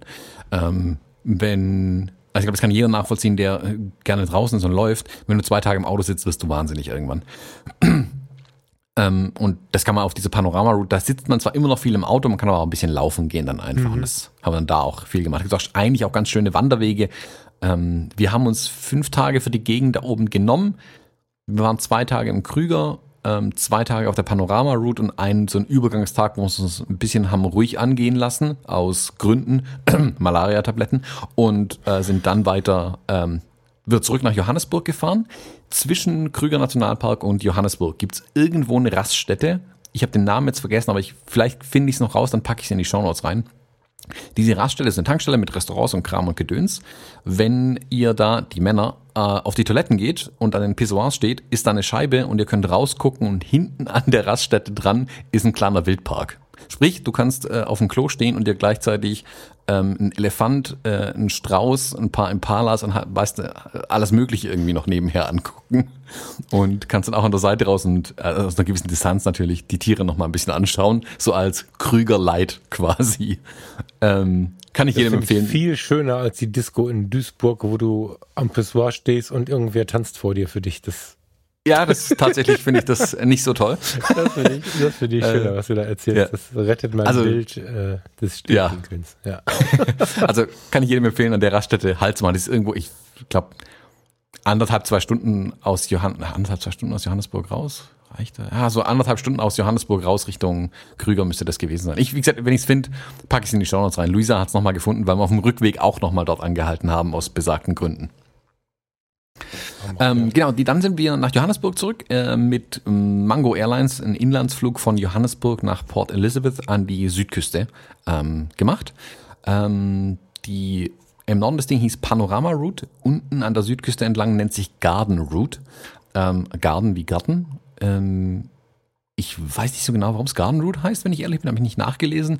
Für mich erschließt sich ein bisschen aus den Anwesen äh, der reichen weißen Bevölkerung, wo jeder halt einen riesen Garten hat. ähm, böse gesagt. Die äh, Port Elizabeth war irgendwie die schrägste Stadt, ähm, in der wir waren auf der Reise. Äh, schräg, also Port Elizabeth ist eine Hafenstadt äh, und mhm. nicht im schönen Sinne eine Hafenstadt. Das ist ein riesen Industrieumschlagsplatz, glaube ich. Und es ist nicht wirklich schön gewesen, einfach. Also wir sind da ähm, am Strand unten gewesen. Das war noch ein ganz schöner Strand, so gesehen. Also siehst ja die Bilder da wieder ein bisschen. total interessant, vor allem mit diesem abgebrochenen Steg und die alten Beton, bröselige. Also die Fotos hast du dann zumindest sehr geil gemacht. Ich finde es ich finde super spannend. Vielleicht ist es nicht schön im Sinne von, König der Löwen oder von oder oder von irgendeinem äh, Walt Disney äh, oder so, aber einfliegende Flugzeuge direkt an der Küste, rostige Figuren, Kinderbaden im Meer und das in so einer in so einer spannenden Verbindung irgendwie mit so ein bisschen ja, ich weiß, ich finde es mega faszinierend. Das ist natürlich die Frage, was findet man schön? Ne? Ich, also, ich, ich finde jetzt nicht unbedingt dieses Volksmusik schön, schön, sondern auch wenn es ein bisschen lebt. So. Hm. Ja. Also ich habe da ähm, diese Metallstatue von Nelson Mandela zum Beispiel fotografiert. Und das war so ein, genau. eine, eine, Sehenswürdigkeit, die wir uns angeguckt haben. Du siehst im Hintergrund, ähm, sieht ganz, ganz schlecht aus, siehst zwei Jungs mit Spitzhacken mitten im, im Park Löcher graben. Wir haben nicht so mhm. genau rausgefunden, was sie da eigentlich tun. Ähm, und drumherum, das war alles ein bisschen shady. Also wir sind da einmal falsch abgebogen durch die falsche Straße gelatscht. Ähm, und direkt kamen halt ein paar Leute an, die uns ähm, äh, ja ähm, mit Nachdruck angebettelt haben, ihnen ein paar Euros zu geben, wo dir jeder, jeder, jeder davon abrät, ähm, das zu tun. Also wenn du dich genötigt fühlst, kauf den Lebensmittel, dann kannst äh, gut, ein gutes Gewissen haben zumindest, aber ähm, den Geldbeutel öffentlich zeigen wäre wohl nicht so die gute Idee gewesen, wurde uns gesagt. Ja. Ähm, entsprechend haben wir das dann aber auch gemacht. Also das war in Port Elizabeth das erste Mal, wo uns das wirklich passiert ist. Und in den mhm. Städten danach eigentlich dann wieder nicht mehr so wirklich. Ähm, wir sind an die Südküste abgefahren. Jetzt kommen, es kommt ein einziges, zwei Bilder ähm, über zwei Tage. Wir haben diese Fuß, äh, Fußabdrücke hier im Sand, sind Luisas. Ähm, dann der kleine Junge, der ja am Strand äh, gespielt hat, war in Jeffreys Bay. Ähm, Jeffreys Bay ist so ein kleines Surferstädtchen oder Surfer, ja, Dörfchen, Städtchen, irgendwie sowas. Total schön, hat so diesen California Hang Loose Surfer Dude Style irgendwie. Da gibt's natürlich auch ein Billabong äh, Factory Outlet äh, mhm. oder so ein Outlet Store. Ähm, total schön, kann ich absolut empfehlen. Da habe ich mit das beste Frühstück gegessen in ganz Südafrika. Also ich habe kulinarisch hier sehr, sehr viel mitgenommen aus Südafrika. Das war wirklich, wirklich toll. Ähm, ganz im Gegensatz zu Kuba, wo es nur Reis und Bohnen gab. Ähm, das war wirklich toll in Südafrika. Also es lohnt sich, in die verschiedensten Restaurants zu gehen. Witzigerweise hast du alles Mögliche an Eindrücken von der ganzen Welt in den Restaurants. Ähm, die, der einzige rote Faden, der sich wirklich durchzieht, ist, dass jeder, Ausrufezeichen jeder, Laden dir eine Pizza verkauft. Pizza ist das Nationalgericht, habe ich so das Gefühl, oder es ist einfach der kleinste gemeinsame Nenner, den man überall bekommt oder jeder möchte. Keine Ahnung warum, habe ich nicht so genau herausgefunden. Haben wir auch mal gegessen, die machen den Pizzaboden eher wie wir Flammkuchen machen. Ähm, also ganz hauchdünn wie ein Keks eigentlich.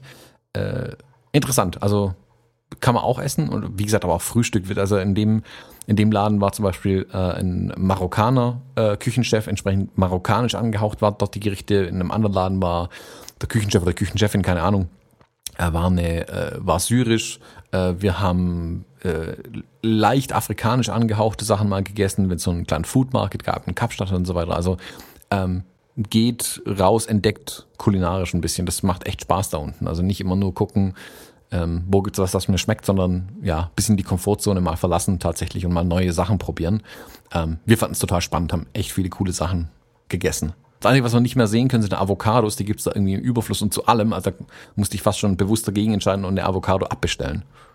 Ah, wir haben gerade seit, seit einem halben Jahr so ein Avocado, also ich, ich weiß nicht, ich esse, ich esse irgendwie, das ist nicht gesund, weil die Dinger ja auch relativ äh, ansetzen, aber also ein, zwei Avocados pro Woche mindestens gehen hier schon weg im normalen Alltagsessen.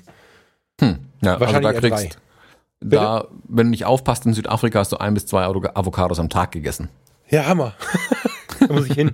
ja. Ich also ich bin ein paar Kilo schwerer zurückgekommen, als ich hingegangen bin. Gut, du konntest es auch vertragen. Ich hätte jetzt ein ja. Problem, aber du kannst es ja vertragen. Du Wurm. Genau. genau, also Jeffreys Bay, wunder wunderschön. Ähm, wenn ich es jetzt richtig weiß, war es dann zwischen äh, Jeffreys Bay und in Neisner waren wir noch. Ähm, und ich glaube, diese, diese Küste, die ich da fotografiert habe, ist dann äh, zwischen Neisner und Mossel Bay, wenn ich es richtig weiß. Ähm, Tizikama Nationalpark, ähm, sicherlich auch schön. Wir sind aber tatsächlich nicht so sehr in die Tiefe gegangen im Nationalpark. Wir haben da aber eine Kajaktour gemacht. Und ähm, dieses eine Bild, wo so verdeckt ein bisschen fotografiert ist, wo du die Küste siehst, wo diese Welle gerade dagegen schlägt. Mhm. Da gibt es ja mehrere davon, aber dort fährst du mit dem Kajak los. Wow. genau. Äh, mit Helm der, und allem. In der Brandung. In der Brandung. Wir konnten am Ende nicht mehr zurückfahren, wir mussten dann früher aussteigen und fährst dann in so einen Fluss rein, der quasi dort ins Meer fließt. Ähm, fährst dann den Flusslauf hoch quasi ähm, und äh, kannst dann da wirklich, also faszinierend, da haben wir leider nur Handybilder gemacht und die habe ich jetzt nicht im Zugriff, aber ich habe mich mit Luisas Telefon fotografiert. Ähm, ja, ich ähm, habe ein paar gesehen, vielleicht kannst du da noch was reinlegen, bevor ich, ich guck mal, wenn ich äh, Luisas Telefon in die Hände kriege, rechtzeitig äh, hole ich mir noch zwei, drei Bilder und schmeiße sie damit rein, also dass hm. man das Kajak einfach ein bisschen erleben kann. Tsitsikama Nationalpark, diese Kajaktour unbedingt machen, wenn ihr dort seid. Super cool, ähm, unser Guide ähm, Ricardo, ich meine, Ricardo hieß er. Super cooler Typ, alles no worries. Ähm, hätte auch Surfer sein können. Cooler, cooler Typ, er hat das echt super gemacht. Auch beide, ähm, die das gemacht haben, sind mit den Kajaks durchgefahren, sind dann irgendwann auf Luftmatratzen umgestiegen ähm, und mit denen, also gepaddelt quasi, also auf der Luftmatratze liegend, weitergeschwommen ähm, in diesem Flusslauf innen drin, bis wir am Ende waren, wo irgendwie so Stromschnellen sind, wo dann uns welche auf so zusammengeketteten Luftringen, äh, so, so Schlauchringe entgegenkamen, die den Fluss quasi runtergefahren sind mhm. äh, oder runtergeglitten sind, ähm, haben sind dort dann, äh, Luisa ist todesmutig von einem vier Meter hohen Felsen runtergesprungen in diesen Fluss rein. Ähm, ich habe es geschafft, 15 Sekunden auf einer Luftmatratze zu stehen, was ich auch faszinierend fand. äh, also war richtig, richtig cool, hat richtig Spaß gemacht. Wie gesagt, auf dem Rückweg waren die Brandungen aber so hart, äh, dass wir quasi, oh, wie werden das gewesen sein? Lass es 500 Meter vorher irgendwie aus dem Fluss raus sind und haben dann aber, sind dann quasi an diesem Canyon, also nicht Fluss, das, das fließt nicht in Bächle, das ist wirklich ein richtiger äh, Fluss in einem Canyon drin, mehr oder weniger. Der Wasserstand ist auch gerne mal ein paar Meter höher schon gewesen. Einige mhm. Meter höher gewesen. Ähm, auch, er sagt, er hat auch gesagt, irgendwie zur Regenzeit kommen hier halt echt die Brecherdinger runter. Manchmal dann können sie gar nicht mehr fahren, mhm. wenn es mal entsprechend viel geregnet hat. Ähm, die und mussten dann quasi den Weg zurücklaufen und konnten es dann auch nochmal alles anschauen. Das hat sich also echt in zweierlei Hinsicht gelohnt. Also selbst das, äh, das Blöde, dass wir dann so viel laufen mussten, am Ende war eigentlich cool. Bewegung tut ja gut und äh, wir konnten es nochmal aus einer anderen Perspektive alles angucken. Da haben wir dann auch das kleine Tierchen, was man hier sieht, äh, gesehen. Äh, Klippschliefer sind das. Das habe ich meine ersten in Israel gesehen. Ähm, falls jemand von denen, mit denen ich in Israel war, zuhört, ähm, das sind diese kleinen Tierchen, die sich erst totgestellt haben, wo wir alle im, in unserem Bus drin saßen und so, oh, das arme Tierchen ist tot. Äh, und dann ist es aufgestanden nach fünf Minuten, wo es gemerkt hat, genervt gemerkt hat, wir gehen doch nicht einfach so weiter. Ähm, der Kleine hier, äh, ein Jungtier, guckt genauso leicht entnervt und ist einfach deren Standard-Gesichtsausdruck. Ähm, wenn jemand diese Quokkas kennt, ich glaube, die gibt's äh, in Australien, will ich jetzt sagen, oder irgendwo. Ähm, Quokkas sind so kleine, lustige Bärchen, in Anführungszeichen, die immer so ein fröhliches Lachen haben. Also es ist so eins der am meisten geinstagrammten Tiere mittlerweile, weil die immer so fröhlich gucken, auch wenn sie es vielleicht nicht sind. Also wir interpretieren es als ein fröhliches Gucken. Ähm, die Klippschliefer sind ihre schlecht gelaunten Verwandten, habe ich das Gefühl. Die gucken immer so leicht mürrisch ein bisschen, ähm, aber manchmal kriegt man auch einen zum Lachen. Also ein paar Bilder weiter sieht man einen, der mich beobachtet hat, der ein bisschen gelächelt hat. Ist so eine Mischung aus Riesenmeerschweinchen, Ratte, Koalabär und weiß ich nicht was. Also, Boah, ja. mein Vater würde dich töten, aber ja. ja, ich bin Menschenfotograf, Wildlife, nicht so meins. Ja, dann da noch ein bisschen Foto. Könnte es werden, Thomas. Hättest du da ein fettes Objektiv mitgemacht, hätten hätte mitgenommen, hätten wir jetzt ein neues Thema, mein Freund. Ja. Da bin ich aber also, sicher. Ist, ja. Ich glaube, wenn ich nochmal runtergehen würde zum Fotografieren oder Fotografieren, dass der Fokus wäre, würde ich natürlich auch da ganz andere Brennweiten mitnehmen, natürlich. Also gerade wenn ich nochmal im Krüger wäre. Für eine Restereise habe ich es nie vermisst, irgendwas länger wie 35 Millimeter. Nee, da seh, also sehe ich auch deine Bilder. Ich meine, jetzt äh, möchte ich fast nach vorne gucken, das mache ich jetzt noch nicht. Ähm, aber auch so rückwirkend, da ist ja ganz viel Erlebniswelt dabei, was ja, also die, die Form der Fotografie, die du da zu, im überwiegenden Teil machst, die gehört sich, was gehört sich schon im Leben, ne? Aber da sind 35 bis 50 cool. Mhm. Auf jeden Fall. Das 90 Millimeter hätte ich vielleicht eingesetzt sehen wollen. Das liegt aber an meiner persönlichen, ähm, an meinem persönlichen Erleben, dass ich jetzt wieder das 135er am Start habe, was ja dann äquivalent zu dem wäre.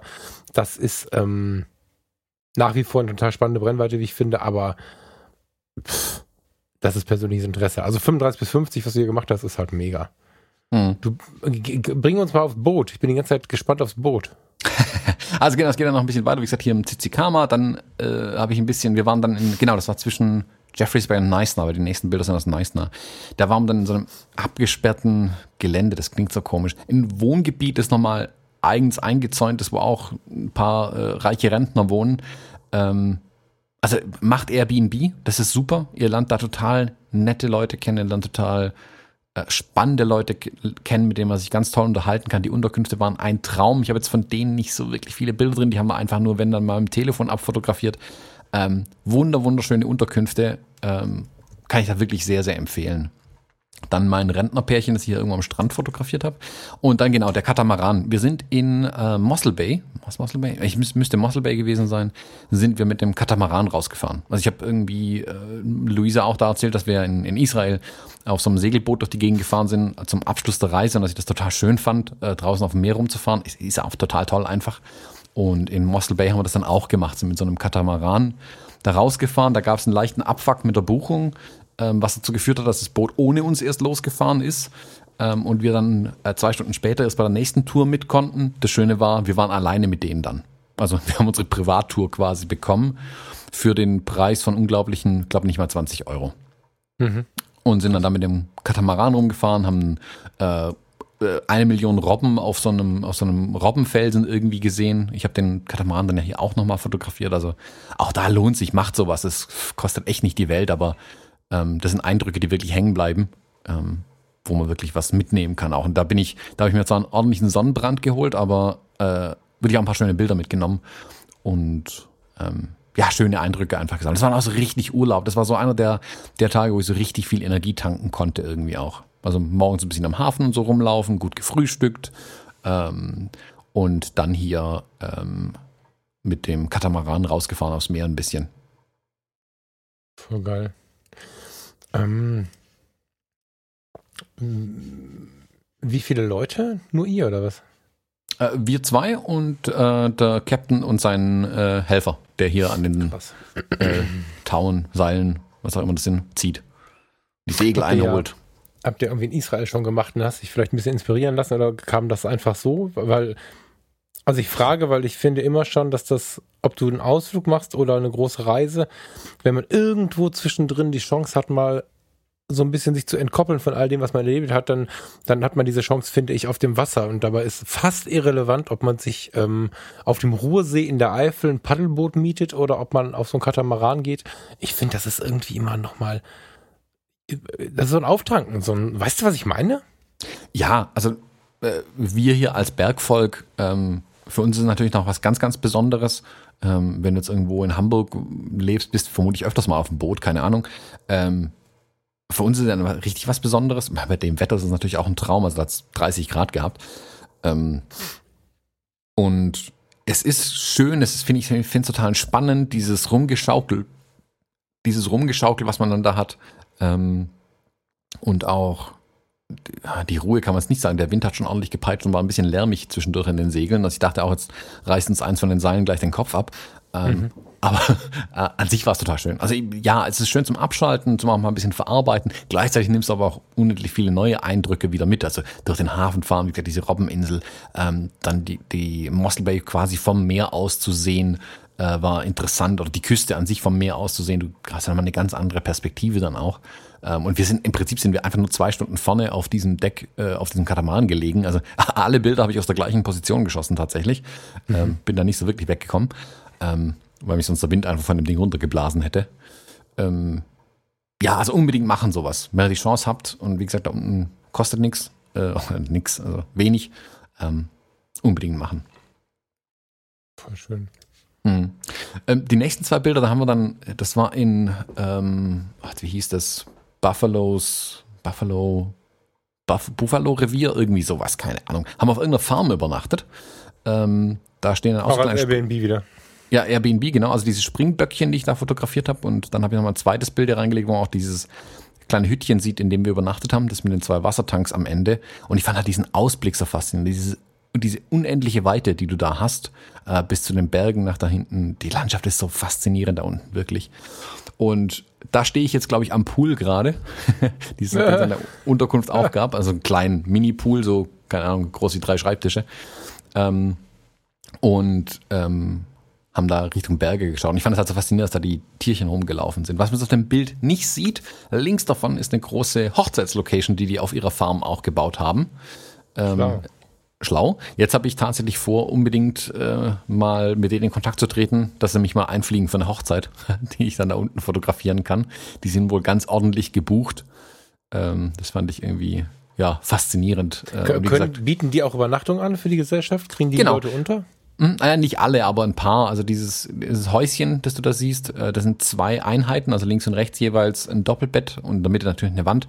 Ähm, dann stehen nochmal drei Wohnwägen rum, fest installiert, äh, in denen auch übernachtet werden kann. Und dann in der Ortschaft selbst gibt's auch noch Übernachtungsmöglichkeiten. Also könnten wir quasi einen Kompletttrip anbieten. Genau. Sehr gut. Geschäfte, Geschäfte, Geschäfte. Ich bin ähm, Finde ich übrigens extrem interessant. Ähm, ich bin ja mit dem, mit dem Kai Bermann äh, oder infiziert vom Kai Bermann, mit dem Kai Bermann auch immer wieder, finde ich mich in der Idee wieder irgendwie für Menschen was anzubieten, wie man irgendwie auf der Welt irgendwas zu sehen bekommt, fotografisch reizvoll und so. Eine Hochzeit als, als ähm, Komplettpaket anzubieten, finde ich auch super spannend. Ne? Mit, mit allem so. Du bezahlst all in X und dann nimmst du deine Gesellschaft mit X Leuten, fliegst da runter, voll geil. Mhm. Ah, ja. guck, ich hatte mir sogar die Preise angeschaut, die die angeboten haben. Jetzt lass mich lügen. Ich glaube, von der Gesellschaft von 80 oder 100 Leute. Ich weiß nicht. Das komplette Paket, also alles, Übernachtung, Essen, Location, alles, alles, alles, äh, waren nicht mal 40 Euro pro Nase. Ja, krass. So, genau. Also, ja. keine Ahnung, Fotografen so ist natürlich alles exklusive sicherlich noch, aber die Location der Versorgung und den Übernachtungsmöglichkeiten waren, glaube ich, 40 Euro pro Nase dann. Also nicht für alle eine Übernachtung, aber für, keine Ahnung, zehn Leute kriegst du, glaube ich, unter insgesamt. Mhm. Sehr cool. Müssen wir im Hinterkopf halten. Mhm. Oh, jetzt habe ich hier den falschen Knopf gedrückt, warte. So. Ähm, das Foto danach, nein, die eins, zwei, drei, vier, fünf Fotos danach, sechs vielleicht auch, die machen mich mal aktiv an. Was ist denn da los? Also diese Aussicht mit den zwei Bänken auf der, auf der Klippe, mit der Möwe im Bild. Wenn ich dabei gewesen wäre, bräuchte ich das an der Wand. Jetzt so nicht, aber so. Und ähm, auch danach, das danach ist ein bisschen, das ist egal, aber dann kommt dieser Halswasserpool. Ich weiß nicht, was das ist. Da springt auch irgendwas ins Wasser. Ach, da hinten sind spielen Jungs rum, sehe ich gerade. Mhm. Was ist da los? Und die beiden Liegestühle, das ist ja irgendwie eins alles wahrscheinlich, ne? Äh, alles in Hermanus, genau. Ähm, war, war dann äh, die. Morgen, War einer einfach ein größeren Städtchen, also ich glaube Hermanus ist ein bisschen ein größeres Städtchen. Das ist eine gefühlt reiche Stadt irgendwie, äh, auch eine Urlaubsstadt ein Stück weit, auch da wieder eingezäuntes Ding und so. Ähm, da aber keine Elektrozäune äh, auf den Grundstücken, also äh, eine sehr, sehr weiße Stadt. Äh, das klingt immer so blöd, wenn man das sagt, ich hoffe, ihr versteht mich ja, richtig. Ja. Ähm, das sah nach Urlaubsstädtchen so ein bisschen aus. Ähm, geht dann schon stark, also wir sind dann immer näher, jetzt sind wir glaube ich noch zwei Stunden von Kapstadt nur noch entfernt. Ähm, und da haben wir auch einfach gesagt, wir sind da angekommen und konnten noch nicht einchecken, weil wir recht früh dran waren. Da sind wir irgendwie, glaube ich, drei Stunden oder so an der Küste entlang wandern gegangen. Ja, über drei Stunden vermutlich. Und da habe ich dann eben diese Bilder geschossen. Also man sieht ja unten diesen kleinen Steg, der geht am, am, an der Waterfront unten am Hafen irgendwo raus. Da ist dann dieser Wanderweg, den wir entlang gelaufen sind, geht an der Küste hier wirklich entlang. Da stehen auch immer wieder diese Bänkchen zum Rausgucken. Ähm, und irgendwie meine XT3 hat ja so einen ähm, Vogellock-Sender drin. Immer wenn ich die Kamera hochreiße, kommen mir Vögel entgegengeflogen. Das hat in Israel angefangen und seitdem zieht sich das durch. Wer meine New York-Bilder gesehen hat, hat das auch ein paar Mal gesehen. Ich habe da irgendwie immer das Glück, äh, wenn ich die Kamera hochreiße, kommen auch die Vögel perfekt ins Bild geflogen. ähm, da sind die Bilder also entstanden und der Pool, den du hier siehst, der ist künstlich angelegt. Also man sieht da vorne diese kleine Betonmauer. Ähm, Fix Pool heißt der. Und da ist im Prinzip so ein kleines Café, äh, Eiscafé wird man es bei uns nennen, wo es halt hier Getränke und einen Hotdog und so einen Kram gibt. Sieht man es auch im Bild nicht. Und vorne wird praktisch dieser Pool durch Meerwasser während der Flut befüllt äh, und fließt dann so nach und nach äh, oder wird halt immer wieder Wasser ausgetauscht. Also natürlich ausgetauscht. Äh, und da kann, drin kann es baden. Man sieht hier die Jungs, wie sie von der Seite auch reinspringen und so. Das Bild ist hier hochformatig aufgenommen, weil hätte ich es quer genommen, würde man sehen, dass ähm, Fix Café, das drumrum ist, gerade renoviert wird. Da siehst du jetzt irgendwelche Typen in ihren Blaumännern äh, die Bänke streichen irgendwie. Also, okay. also äh, klassische Reportagefotografie, es kommt nur darauf an, was man alles nicht zeigt, um die Illusion hier so ein bisschen zu rauben. Ähm, aber war total schön. Also da hätten wir äh, eigentlich auch noch baden gehen können oder so, aber haben wir auch nicht mehr irgendwie geschafft. Und wie gesagt, das Café hatte leider auch zu. Mussten wir woanders äh, einen Kaffee trinken gehen. Äh, haben wir dann auch gemacht. Also da hat uns dann der Bewegungsdrang äh, gepackt gehabt einfach. Ähm, abends, du hast die zwei Liegestühle erwähnt und diese Tür Richtung Berge raus. Faszinierender Anblick, auch wieder diese Berge, das Bild danach dann nochmal. Ähm, ich finde, es sieht alles so ein bisschen aus wie in, in den italienischen Alpen, Alpen irgendwie, weil dieses Granit überall einfach ist. Ähm, das total faszinierend. Ähm, die Unterkunft dieses Airbnb, äh, witzigerweise, war von einem Fotografen und seiner Frau, mhm. der da unten in den Weingebieten, äh, der war früher mal in der Werbung auch irgendwie tätig, dann in der Fotografie, der hat da ein paar Bücher von sich rumliegen gehabt und der hat diese ganzen Weinbaugebiete ähm, porträtiert, in Anführungszeichen, also die, die Winzer, äh, deren Anwesen und was sie da alles drauf haben. Der eine hat ein Restaurant, der andere hat ein Hotel draufgebaut, der andere eine Hochzeitslocation, hast du nicht gesehen, und machen noch Weine und so lagen ein paar Bücher von ihm rum. Hab ich auch so ein bisschen kurz mit ihm unterhalten. Und ja, das ist wirklich bei denen aus dem Garten raus fotografiert. Quasi. Ja, diese Airbnb-Nummer, du machst ja immer mehr Werbung irgendwie da bei mir. Da habe ich ja schon wieder zu Farina gesagt, also auch so über die Zeit, die ihr da wart, wenn da mal ein Bild durchgesickert ist, da habe ich gedacht, mein Gott, ey, die haben da echt ein Händchen für, ne? Also da, ich kann mich ja selten durchringen, es sei denn, ich bin da mit dir unterwegs, aber ich glaube, das lohnt sich. Total krass. Ja, also zum, ich habe keine Ahnung, was die Hotels da unten kosten, aber ich kann, also die werden wohl auch nicht teuer sein. Die Preisstruktur ist ja relativ offensichtlich. Ähm, die Airbnbs bieten halt den Charme, dass du mit den Leuten in Kontakt kommst. Also wir waren immer ja, genau. in irgendwelchen Poolhäusern untergebracht, also immer in getrennten Gebäuden quasi meistens sogar. Ähm, manchmal in der Einliegerwohnung oder so. Aber es war immer cool, immer schön, immer alles super sauber und aufgeräumt. Ähm, die einzigen Probleme in Anführungszeichen, mit denen wir zu kämpfen hatten, waren die Stromausfälle und in einem, in, ah, was, äh, welcher Ort waren das? Jetzt weiß ich es gar nicht mehr ich glaube, das ist Jeffrey's Bay sogar, da ist das Wasser abgestellt worden am nächsten Morgen. Dann hatte aber die, ähm, die Besitzerin hat uns dann, hat sich dann abends noch gemeldet, oh hey, es tut dir voll leid, morgen früh wird das Wasser abgestellt um sieben, also wenn wir duschen wollen vorher. Sie stellt uns aber auch nochmal zwei riesen Kanister mit Wasser hin, einmal Trinkwasser, falls wir irgendwie einen Tee kochen wollen, einmal äh, kein Trinkwasser, äh, um uns zu waschen und hast du nicht gesehen. Also sich immer um alles gekümmert worden und wir haben im Schnitt zwischen 45 und 55 Euro die Nacht gezahlt. Hm. Und gelebt die Könige eigentlich. Also du hattest überall eine kleine Kaffeemaschine, meistens eine Küche sogar dabei, mehr oder weniger. Äh, da lagen diese äh, Rusks, das sind so diese englischen Kekse, wer sie kennt, so mit den Kaffee eintunken gab es eigentlich in jeder Unterkunft irgendwie, an denen ich mich gerne bedient habe. Die mochte ich. Ähm, Und äh, ja, also beste Gastfreundlichkeit, so wie immer, also keine Ahnung, so wie wenn ihr zu uns kommt, so kam es einem irgendwie vor. Und dann, ja, bist halt nicht mit, mit, nicht mit dem Host am Tisch gesessen, aber du bist ja im Garten öfters mal über den Weg gelaufen. Das war immer total nett und freundlich. Das hat richtig Spaß gemacht. Kann ich jedem eigentlich empfehlen, das so zu machen irgendwie. Ja, ich glaube, wir müssen langsam auch da mal ran. ist, ja, tut das. Ja, egal, egal, was du, also du, du reist ja immer so und ähm, auch wenn wir uns so mal zusammengesetzt haben am Wochenende irgendwie, um, um was zu planen hier für die Fotologen oder so, das war immer geil irgendwie. Na. Mhm. Danke für dieses Erleben. So, ja, gerne. wir jetzt? Jetzt habe ich wieder die, bin ich wieder in der Zeile versprungen hier. Pinguin. Pinguine. Stimmt. Was genau. zum Teufel? äh, das war in, da sind wir jetzt dann am, am Kap der Guten Hoffnung langsam. Das ist in Simonstown. Ah, hallo Lila, jetzt ist die auch mal aufgestanden hier, trippelt um mich rum. Jetzt, wo ich Pinguin gesagt habe, oder was? Ähm, sind wir am Kap der Guten Hoffnung unten. Ähm, Pinguine geguckt, da gibt es auch so einen kleinen Park. Ähm, das ist zum Naturpark gemacht worden, zum abgesperrten Gebiet gemacht worden, weil dort die Pinguine nisten. Ähm, du findest unfassbar viele, äh, also Nationalparks, Naturparks und abgesperrte Dinger für die Natur irgendwie in Südafrika. Das fand ich total charmant. Die wissen echt um das Gut, das sie dort haben. Ähm, was man auch mal sagen muss, vielleicht löblich erwähnen, so am Rande, die gucken auch echt nach Umweltschutz und so. Du siehst überall, wenn in der Öffentlichkeit Mülleimer rumstehen, sind es immer getrennte Mülleimer, äh, Recycling, Ach, Papier, Pappe und Food Waste irgendwie. Ähm, da wird, du kriegst nirgendwo einen, äh, einen Plastikstrohhalm. Äh, Plastiktüten werden dir zwar angeboten, kosten aber extra und dir wird es nicht aufgezwungen, wie in den USA zum Beispiel. Ähm, also war schon ähm, interessant zu sehen, wie sehr die um ihre Natur bemüht sind. Mhm. Fand ich wirklich, wirklich faszinierend. Äh, aber hat mich beeindruckt, sagen wir mal so. Ähm, ja, da waren wir hier an, an dem Strand unten. Ich habe das Bild hauptsächlich deswegen reingenommen. Also A, guck, mit 35 Millimetern kann man auch mal einen Pinguin fotografieren. Ähm, zum anderen ist mir an der Stelle dann auch mein XT3 äh, hops gegangen. Da hat so wüst gewindet. Ich muss mal nachgucken, ob mein 35mm Objektiv vorne jetzt gesandstrahlt ist ein, eigentlich ähm, als Sekundärschaden. Aber mir hat hier sehr wahrscheinlich was von diesem pudrigen Sand oben in den Auslöser rein äh, gedrückt. Und jetzt hat der Auslöser meiner XT3 einen leichten Wackler. Also wenn ich da den Knopf ein bisschen hin und her rüttel, verliert er ständig den Fokus und will neu fokussieren.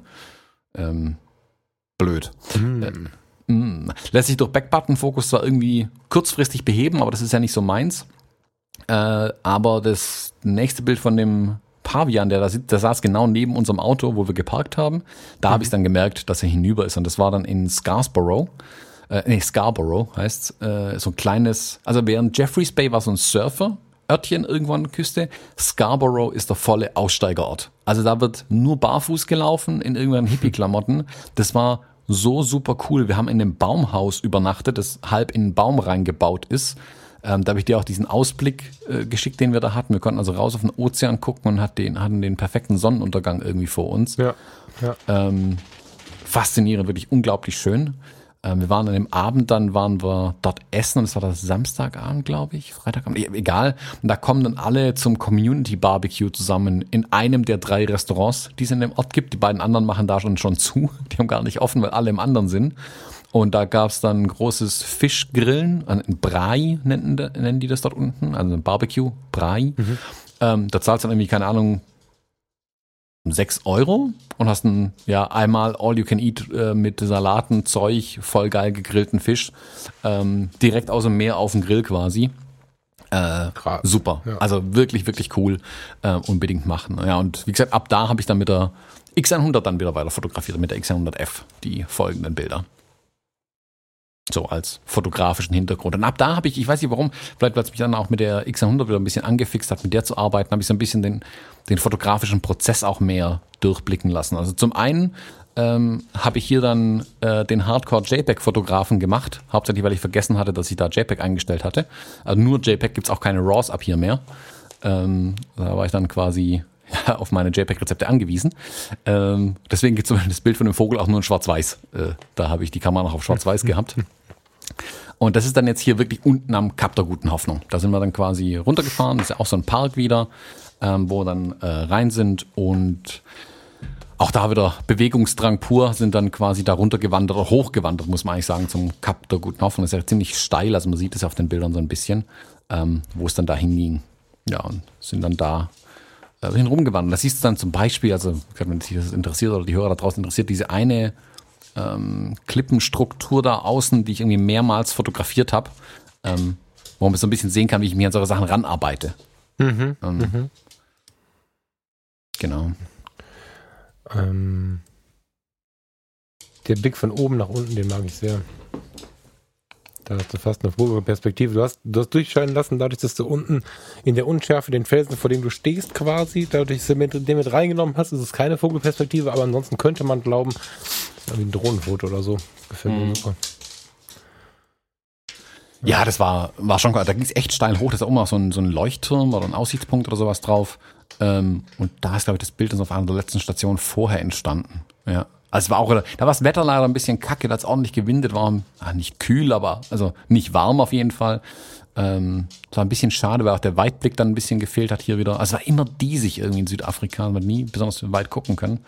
Ähm, das war ganz schön eigentlich da ja, hochzuwandern, mal auch wieder ein bisschen in die Bewegung zu kommen. Ja, und der Lizard hier dann auf der äh, Mauer, das ist dann tatsächlich vom Parkplatz aus gemacht, das letzte mhm. Bild dann dort unten wieder. Ja, und ja, dann ging die gleiche Klippe, ne? Ich, äh, was ich hier ganz genau. spannend finde, wenn man durchklickt, das ist so, so ein Ding. Man, man spricht ja viel von, hier, wie Ripke hat gesagt, Vordergrund macht Bild gesund. Ich glaube, der war es, ne? Ähm, Steffen Hab ich schon von vielen gehört, ja. Steffen Mörtcher propagiert ja auch immer irgendwie so die, die, die durch äh, die Situation, also dass du es in die Perspektive bringst, indem du irgendwo durchfotografierst, das hast du ja auch ein paar Mal gemacht und hast einen direkten Vergleich auch mit einfach nur dem klassischen Bild, ich fotografiere mal den Felsen. Da klickt man sich ganz gut durch die vielen Möglichkeiten, die einem so erzählt werden. Hast einen schönen Vergleich geschossen so. Genau, also man sieht ja auch ein bisschen, wer genau hinguckt, sieht da, dass die sich die Perspektive auf den Felsen aber auch ändert, weil ich aus verschiedenen Positionen oder Distanzen geschossen habe dann zum Teil. Mhm. Ähm, mhm. Also wir sind einfach den Weg hochgelaufen und ich fand den Felsen halt so faszinierend. Und man sieht zum Beispiel auf dem, auf dem ersten Bild, wo ich den Felsen fotografiert habe, wird er gerade so von der Sonne geküsst an einer Ecke.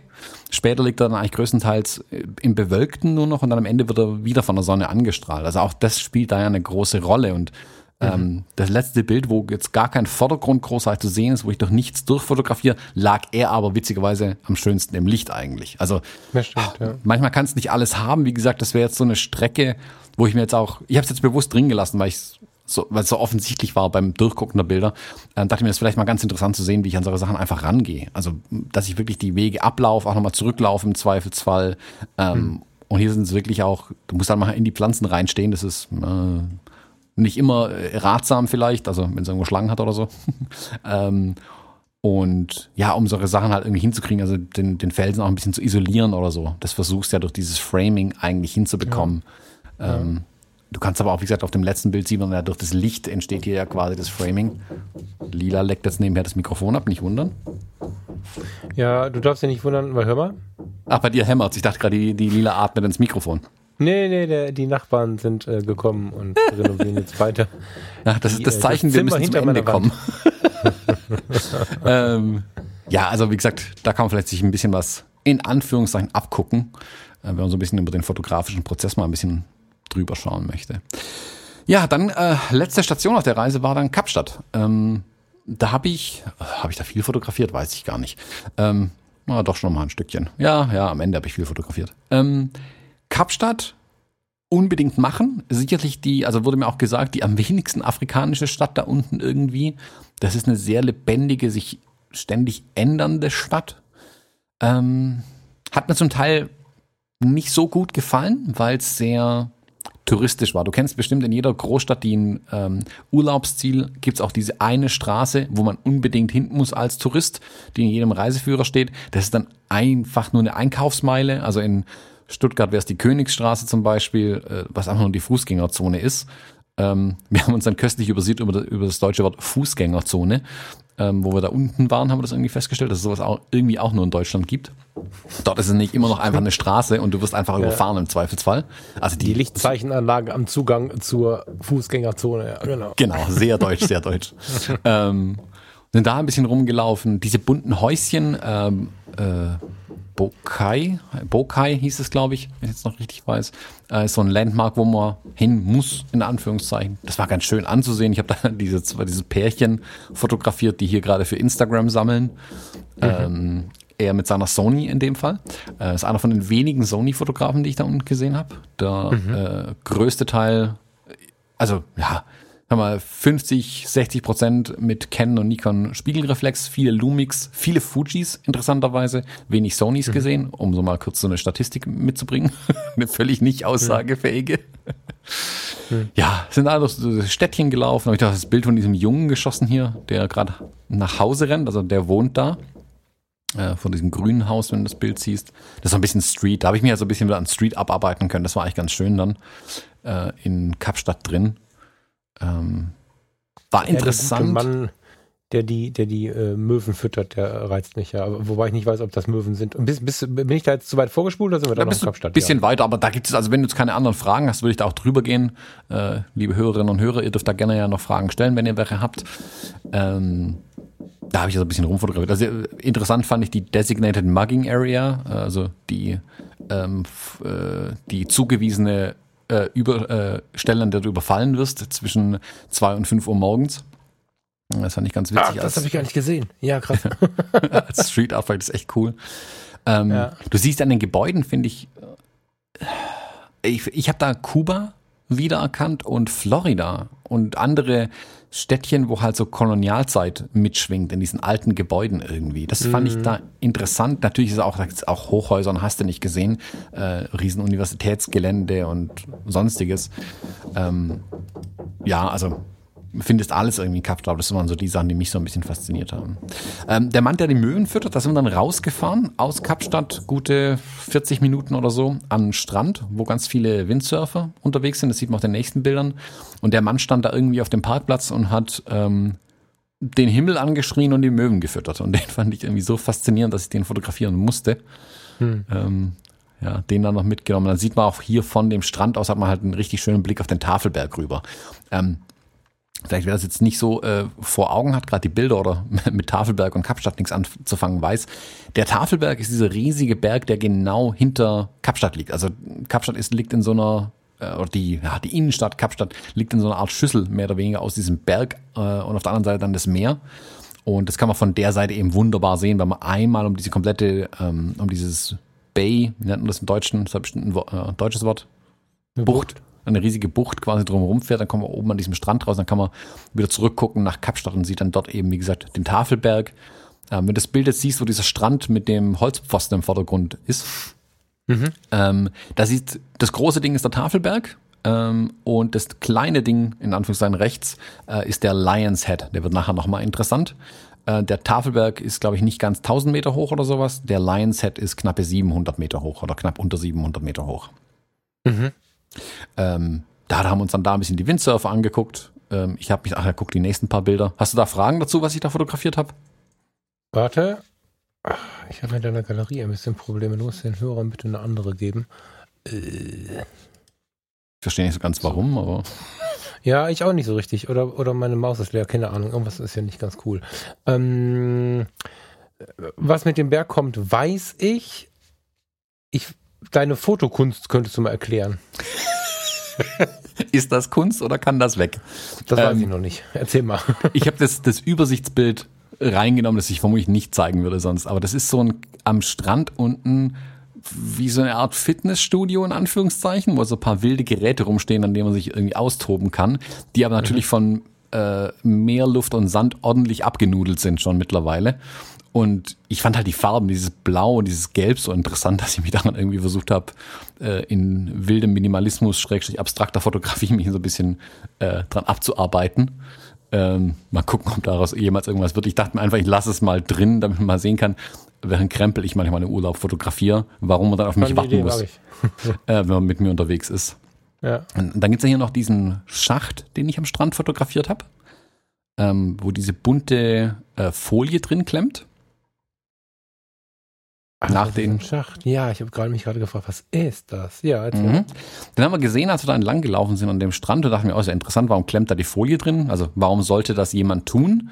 Ähm, auf dem Rückweg hat sich dann erklärt, ich glaube, da lebt jemand drin. Da kam nicht einer rausgestiegen und hat das Ding dann wieder sauber zugedeckt. Ah. Aber, mhm. Genau. Wie willst Okay. Und zwei Meter daneben, deswegen sind die da auch drin, sind dann diese Mädels Richtung Strand hochgelaufen quasi. Also die Gegensätze sind. Da ist keine Luft, da ist kein Licht, da ist gar nichts. Ja, ich weiß nicht so genau, wie das funktioniert, aber wie gesagt, der kam da rausgestiegen und der hatte ähm, eine Arbeitsklamotte dann an. Der ist dann gearbeitet. Nee, der sah so aus, als würde er jetzt arbeiten gehen. Also ich, ich, ich kann es dir nicht sagen, ich weiß nicht, was jetzt äh, die objektive Wahrheit da drin ist, aber es sah eher so aus, als wäre, hätte er da sein Nickerchen drin gemacht, übernachtet oder wäre gerade eben was aufgestanden. Okay, ja. Also Arbeitsklamotte in ganz großen Anführungszeichen. Das waren die verrupftesten, also er hat jetzt keinen Anzug angehabt, das war so eine Blaumann-Arbeitsklamotte, der war vielleicht ein Müllmann oder sonst irgendwas. Also viel mehr wird nicht Arbeitsklamotte gewesen sein. Hm. Boah. Ja, diese, diese, diese Mädels, die da am Strand rumhüpfen, das äh, ist ein Bild, was ich, was ich äh, von den Strandregionen der Welt irgendwie auch so kenne. Das finde ich ja total faszinierend, an Strände zu gehen. So wollte ich sagen, wo Einheimische rumtoben, aber sind es Einheimische? Ist die nächste Frage, da ne? weiß man gar nicht. Könnten auch irgendwie Latinas sein oder so. Ähm, ja, da unten gibt es ja relativ viele ähm, Colored, nennen die sich dann, wo also aus aller Herren Länder kommen nicht weiße Bevölkerung, ist aber auch nicht afrikanische Bevölkerung. Ähm, würde ich jetzt da zum Beispiel dazu zählen, vielleicht sind es aber auch ähm, keine Ahnung, aus Südafrika irgendwo. Also ich hätte jetzt getippt, dass sie aus Südafrika sind tatsächlich, ähm, weil gleichzeitig waren dort auch die Sommerferien, wie wir dann festgestellt haben. Mhm. Ähm, sprich, es waren relativ viele selbst im Urlaub in Südafrika und als Südafrikaner in Südafrika unterwegs. Das hat man auch in den, in den Nationalparks und so ein bisschen gemerkt, mhm. dass viele Einheimische im Moment unterwegs sind. Mhm. Ja.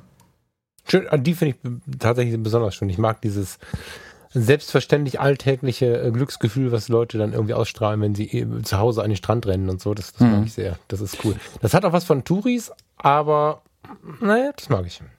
Ja, da habe ich so ein bisschen, wo ich es gesehen habe, also es war wie, wie, gesagt genau neben dem Schacht irgendwie, da musste ich so ein bisschen an Gary Winograd denken, der da auch an den Stränden hin und wieder so Szenen fotografiert und da hätte ich jetzt noch näher ran können und hätte ich mehr rausholen können, aber für so einen Schnappschuss fand ich es ganz interessant, ja. ähm, wie die da über diese Düne drüber gestiegen sind.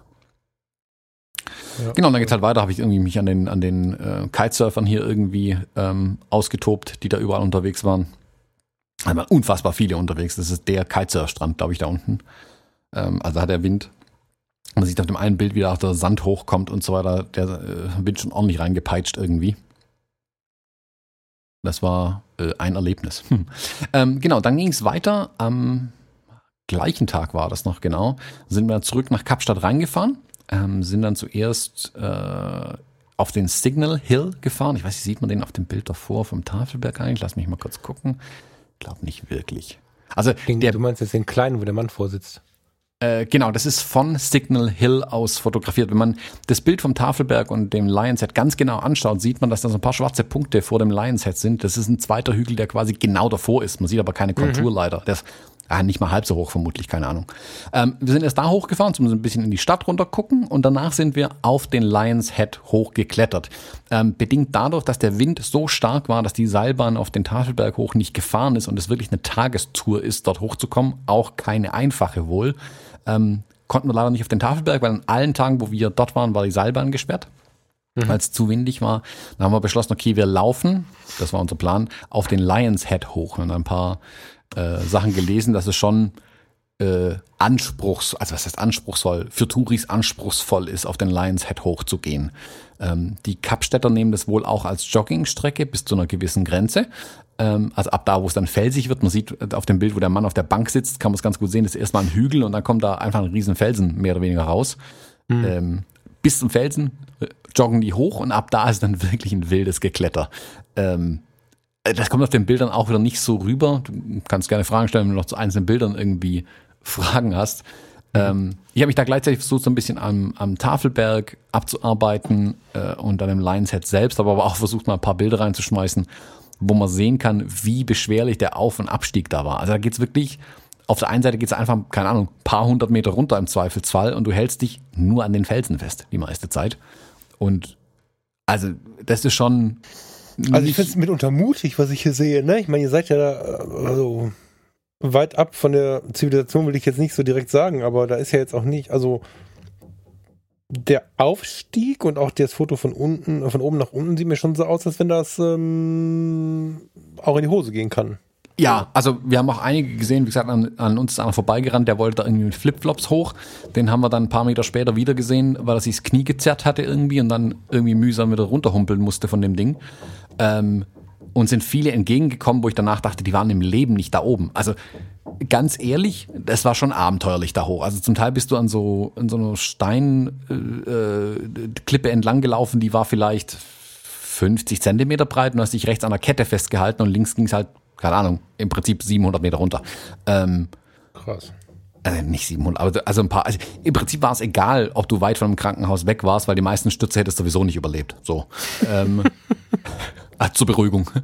Und ich habe dann das eine Bild hier von oben geschossen. Es sind zwei drin aus der fast gleichen Position, wo man den Tafelberg da hinten nochmal ein bisschen sieht, wo diese äh, Dame in diesem rosanen T-Shirt da runter stolpert. Anders kann man es nicht nennen. Ähm, das war schon anstrengend. Abenteuerlich, aber absolut empfehlenswert. Dadurch, dass Du, dass die sich ja quasi schon den besten Weg, um hochzukommen, ausgesucht haben. Also wir waren ganz auf der Spitze oben ähm, gehst du rundrum um das Ding. Du siehst dadurch quasi die umliegenden Strände, das Kap, die Buchten, dann wieder Kapstadt selbst, den Tafelberg. Also das ist eine unfassbar schöne Aussicht, ähm, vor allem eben auch auf den Tafelberg. Ich glaube, vom Tafelberg runter sieht es auch cool aus, keine Frage. Ähm, hätte ich auch mitgenommen, wenn wir das irgendwie die Chance gehabt hätten. Aber diesen Lions Head zu besteigen, kann ich echt nur empfehlen. Das hat richtig, richtig Spaß gemacht. Ähm, und das wird dir jeder Bergsteiger sagen, wenn du oben angekommen bist, und dann auch wieder heil unten, äh, ist schon ein geiles Gefühl. Also das hat äh, richtig Spaß gemacht, das hat ein richtig gutes Gefühl erzeugt. Ja, das sieht faszinierend aus. Kurz zur Klärung, du hast nicht deinen Bart kürzer geschoren und bist plötzlich der durchtrainierteste Typ der Welt, sondern du hast einen Fremden fotografiert, oder? Das ist ein Fremder, ja. Hätte ich ihn von vorne oder von der Seite fotografiert, hätte er auch nicht mehr so durchtrainiert ausgesehen. Ah, okay. ähm, ja, das war irgendein Südafrikaner, mit dem wir da oben kurz gequatscht haben. Da, dann, da stand er wirklich vorne an der, an der Kante von dem Ding und hat da runtergeguckt gerade. Da hätte ich noch ein paar mehr Bilder eigentlich reinlegen müssen, wie es da runterging. Also von oben, von diesem Berg runter. Wie gesagt, man kann sich nochmal das Bild vom Strand aus oder wo ich den Typ auf der Bank fotografiert habe anschauen. Da geht es schon steil runter an manchen, ja. manchen Stellen. Es ist faszinierend, dass nicht alle zwei Tage in den Nachrichten kommt, dass wieder Touristen vom Lions Head in Kapstadt abgestürzt sind. Wirklich. Also weiß nicht genau. Also vermutlich haben die Leute dann doch den gesunden Respekt, dass sie nicht hochgehen, wenn sie wissen, sie packen das nicht. Das kann man hoffen, ja. Aber da waren dann, also die Flip-Flop-Typen und so ist klar, aber weiter, also umso weiter ihr nach oben gekommen seid, umso mehr waren die Leute ja wahrscheinlich auch angepasst, oder? Ich hatte auch nur in Anführungszeichen festes Schuhwerk an, jetzt nicht mal Wanderstiefel oder sonstiges, aber es sind so feste Schuhe halt einfach, äh, mit denen ich da hoch bin. Das geht schon, du bekommst auch mit Turnschuhen hoch. Also Luisa hatte auch nur so ihre Sneaker an. Das geht schon, aber du musst schon aufpassen, was du tust. Also du musst schon gucken, okay, kann ich meine, also Arme einsetzen, Hände ordentlich festhalten und halt versuchen, nicht abzustürzen. An einer Stelle gehst du auch über so eine Stahlleiter, die am Fels festgemacht ist, drüber. Und du kannst nur diese Stahlleiter hoch. Es gibt keinen anderen Weg da hoch, weil du steigst da über so ein Loch drüber, wo es halt einfach, keine Ahnung, 10, 20 Meter runter geht. Bis du das erste Mal die Chance hättest, dich an irgendwas festzuhalten oder vielleicht liegen bleibst, nachdem du runtergefallen bist. Also, mhm. Und da dachte ich mir auch, das war der Moment, wo ich dachte, oh, kommen wir da rückwärts wieder runter? Oder gut, für mich wäre es nicht das Problem, weil ich nicht das Problem mit der Höhe habe. Luisa hat da ein bisschen mehr Respekt davor. Ähm, und da dachte ich mir, okay, das könnte ihre Grenze sein, wo sie nachher nicht mehr runterkommt. Hoch geht, wenn dann guckst du nach oben. Beim Runtersteigen auf der Leiter guckst du ja nach unten logischerweise, dann guckst du halt durch mhm. die Leiter durch in das Loch rein einfach. Ähm, ja. Aber hat sie gemeistert wie ein Champ.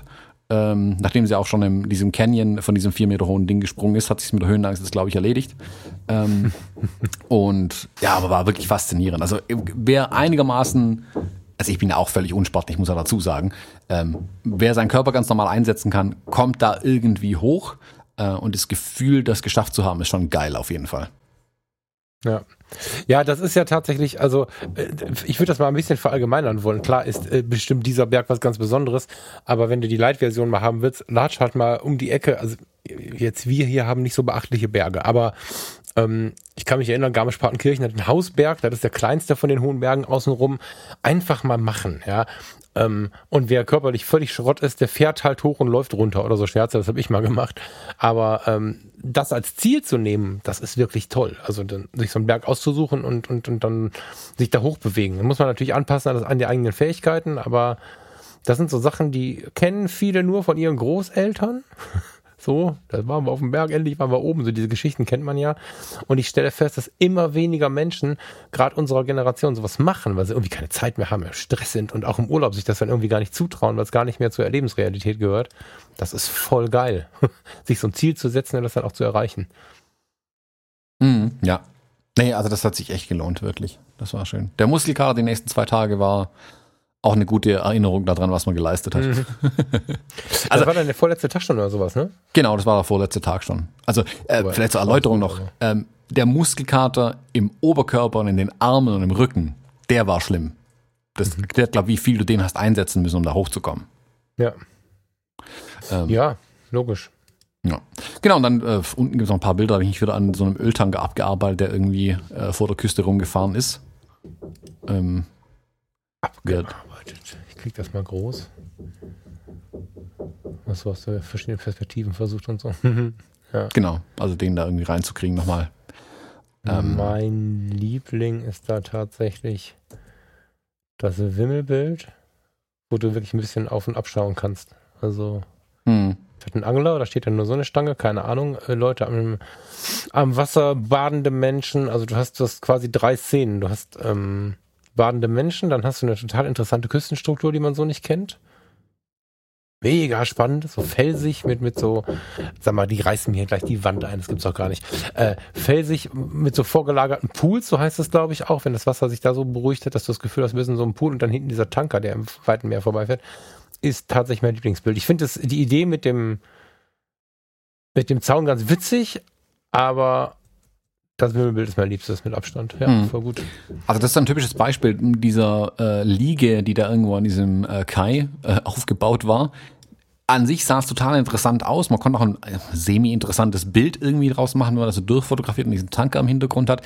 Das Bild funktioniert für mich aber auch nicht so hundertprozentig tatsächlich. Ähm, das letzte Bild von dem Tanker, wo unten diese zwei Menschen unter diesem Sonnenschirm sitzen, wäre sicherlich cool gewesen. Ähm, ist auch ganz okay, gefällt mir, ist so okayisch.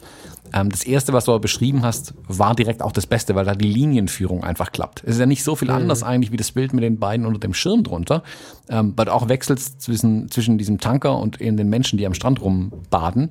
Ähm, hier ist aber durch die Linienführung kannst du das Auge schöner leiten zwischen Tanker und den Menschen. Deswegen ja, funktioniert das. Das ist harmonischer, ne? Ja, genau. Vom, vom ja. reinen Bildeinheit ist das Pärchen cooler, mhm. aber da ist das Bild halt an sich nicht so harmonisch. Beziehungsweise, vielleicht hätte es dann noch ein bisschen irgendwie einen Bogen rennen müssen oder so, aber ja. Ah, die Linien haben da einfach nicht gestimmt. Es gab einfach keine Linien in dem Bild, die funktioniert hätten. Also im, im Meer ist nichts Format passiert. hätte nicht gepasst, ne? Mm, ja. 6x6 wäre, glaube ich, spannend gewesen. Genau, also man, genau. Das Pärchen oben links der Tanker, das mit ein bisschen Himmel, so das wäre, glaube ich, noch was gewesen, was gut funktioniert hätte, aber ja. Cool. Ja. So, jetzt hier, Moment. Sind wir schon ganz hinten? Nee, wir sind noch, noch nicht ganz hin. Wir haben noch ein Foto. Ja, das ist aber auch ihrer Vollständigkeit das? halber. ähm, das ist dieser Signal Hill nochmal im Hintergrund, wo diese Paraglider gerade runterspringen und drüber mal wieder, ich jetzt einfach reingenommen weiß, äh, jeder, glaube ich, kennt, oben der Mond im Himmel. Ähm, der immer faszinierend riesig aussieht, wenn man ihn sieht und auf jedem Bild ganz, ganz, ganz, ganz klein wirkt. Deswegen dachte ich mir, ich nehme es mal der Vollständigkeit halber hier rein, weil ich auch immer wieder gerne in die Falle tapp. Oh, guck mal der Mond. Durch lange Brennweiten, sage ich dazu. Ja, genau. Aber auch da wieder 23 Millimeter sind da nicht dein Freund. Nee, das stimmt. Aber bis das der Mond an der Stelle groß ist, hast du auch nichts anderes mit auf dem Bild. Also in dem Fall. Hm. Äh, zwei Stunden, eine Stunde später vielleicht, aber in dem Fall zu der Zeit hast du Keine andere Chance. Finde ich total spannend. Ähm, ich weiß nicht, ob ich, also der Drang nach New York zu fliegen, nachdem du mir von New York erzählt hast und mir Bilder gezeigt hast, war tatsächlich höher. Ich muss noch ein bisschen das mal sacken lassen, das kann ich jetzt noch gar nicht beantworten, woran das liegt. Ähm, es klingt extrem spannend, buchen würde ich was anderes. Muss ich noch mal ein bisschen so ähm, in mir hin und her schwenken lassen, zumal du ja trotzdem geile Bilder dazu geliefert hast. Nach wie vor kommt in mir keine Afrika-Liebe hoch und ich weiß gar nicht, warum das so ist. Ich muss das noch mal weiter beobachten. Es gibt so ein paar Gegenden in der Welt, die mich, die mich irgendwann nicht anfixen und da gehört das dazu. Ich war sehr, sehr gespannt. Ähm, aber ich glaube, ich bleibe dabei. Ja, ist hm. das für dich was zum Wiederkommen oder war das eine schöne Erfahrung? Nee, auf jeden Fall nochmal. Ganz klar. Krass, okay. Ja, sagt äh, jeder, je, jeder, ja, jeder, jeder, der Südafrika besucht hat, rastet aus. Ja, vielleicht muss man das irgendwann mal machen. Ja, so ist sicherlich, also New York muss man auch mal gemacht haben, keine Frage, aber in Afrika ähm, erlebst du halt was ganz anderes. New York ist eigentlich langweilig. Also am Ende vom Tag ist New York auch nur eine Großstadt. Ähm, die, da ist Afrika schon interessant. Also Südafrika jetzt in dem Fall nur. Aber wie gesagt, also ob ich jetzt direkt als nächstes nochmal nach Südafrika gehe, das wage ich mal ganz stark zu bezweifeln. Aber ich könnte mir vorstellen, dass das nächste Ziel dann vielleicht doch Asien ansteht äh, und dann als Kontrastprogramm vielleicht wieder ähm, nach Afrika danach zu gehen, ähm, dann vielleicht zum Beispiel in Namibia oder sowas anzugehen, also um mehr in die Mitte Afrikas reinzukommen. Mhm. Tja. Spannend. Ähm, Thomas, wir haben ein Problem. Falk, was? Wir haben eine Situation. Situation? Das Gehämmer? Ja. Nee, ähm, warte, ich muss rechnen. Äh, 132 Minuten. ja, läuft. also, ich würde sagen, die fünf, die noch zuhören, mit denen gehen wir jetzt ein Bier trinken. Nein, also äh, würde mich tatsächlich interessieren. Ähm, das war ja jetzt eine sehr lange Bilderschau. Ich bin mit dem Thomas sehr eng. Der Thomas gehört inzwischen zu meinen engsten Freunden. Wir hängen eh zusammen rum. Ich habe mir die Bilder dabei angeschaut. Funktioniert das im Podcast? Weil das kann ich gerade voll nicht beurteilen. Erzählt das mal. Bei New York hat es auf jeden Fall richtig krass funktioniert. Ähm, Würde mich interessieren, auch so für die Zukunft. Ähm, erstens, wer noch da ist und zweitens, ähm, ob das funktioniert oder vielleicht doch nicht so funktioniert und das eher was für ein Blogartikel ist. Da hätte ich Bock auf eure Meinung, wenn ihr euch dazu mal äußern wollt. Das fände ich sehr spannend. Ähm, dir, Thomas, jeweils vielen Dank, weil das war, ich war ein bisschen mit dabei jetzt, während du mich ja äh, in diesen Tagen überhaupt nicht versorgt hast und jede Nachfrage quittiert hast mit, erzähle ich dir im Podcast. genau, damit wir hier auf jeden Fall zwei Stunden voll bekommen. Ja, das ist ja gut so. Ich, äh, man muss es mal gemacht haben. Ich bin gespannt. Also ich versuche ja sonst gerade die Sachen immer so ein bisschen zu ähm, auszubremsen und wir hatten jetzt auch eine ganze Zeit gefühlt, eine ganz lange Zeit keine Aufnahmen mehr. Und deswegen ähm, war ich jetzt äh, verwundert, dass wir so lange machen, aber genau darüber bin ich jetzt mal gespannt. Wenn jetzt alle sagen, das ist cool so, dann ist es ja auch geil. Und wenn mhm. nicht, dann ist es ein Experiment. Voll gut. Genau, also wenn das so schrecklich ist wie die Dia-Show beim Onkel, der im Urlaub war, dann bitte auch Bescheid geben. Ähm, oder wie gesagt, wenn es euch Spaß macht, auch gerne mal eine Rückmeldung dazu. Äh, ist ja für uns dann auch hilfreich zu wissen, was wir hier eigentlich treiben. Genau. Ja, lieber Thomas, mich macht der Nachbar bescheuert. Wir müssen mal langsam zum Ende kommen. Ich bin gespannt, wie du es nachher bei der Bearbeitung siehst, ob das äh, schneidet es nicht alles raus. Erstens rede ich dann von irgendwas, was keiner hören kann und zweitens bist du so eine Stunde länger beschäftigt. Lass ihn klopfen. so machen wir's. Falk, in diesem Sinne, ich wünsche dir was. Bis dann. Tschüss. Schönes Wochenende. Ciao.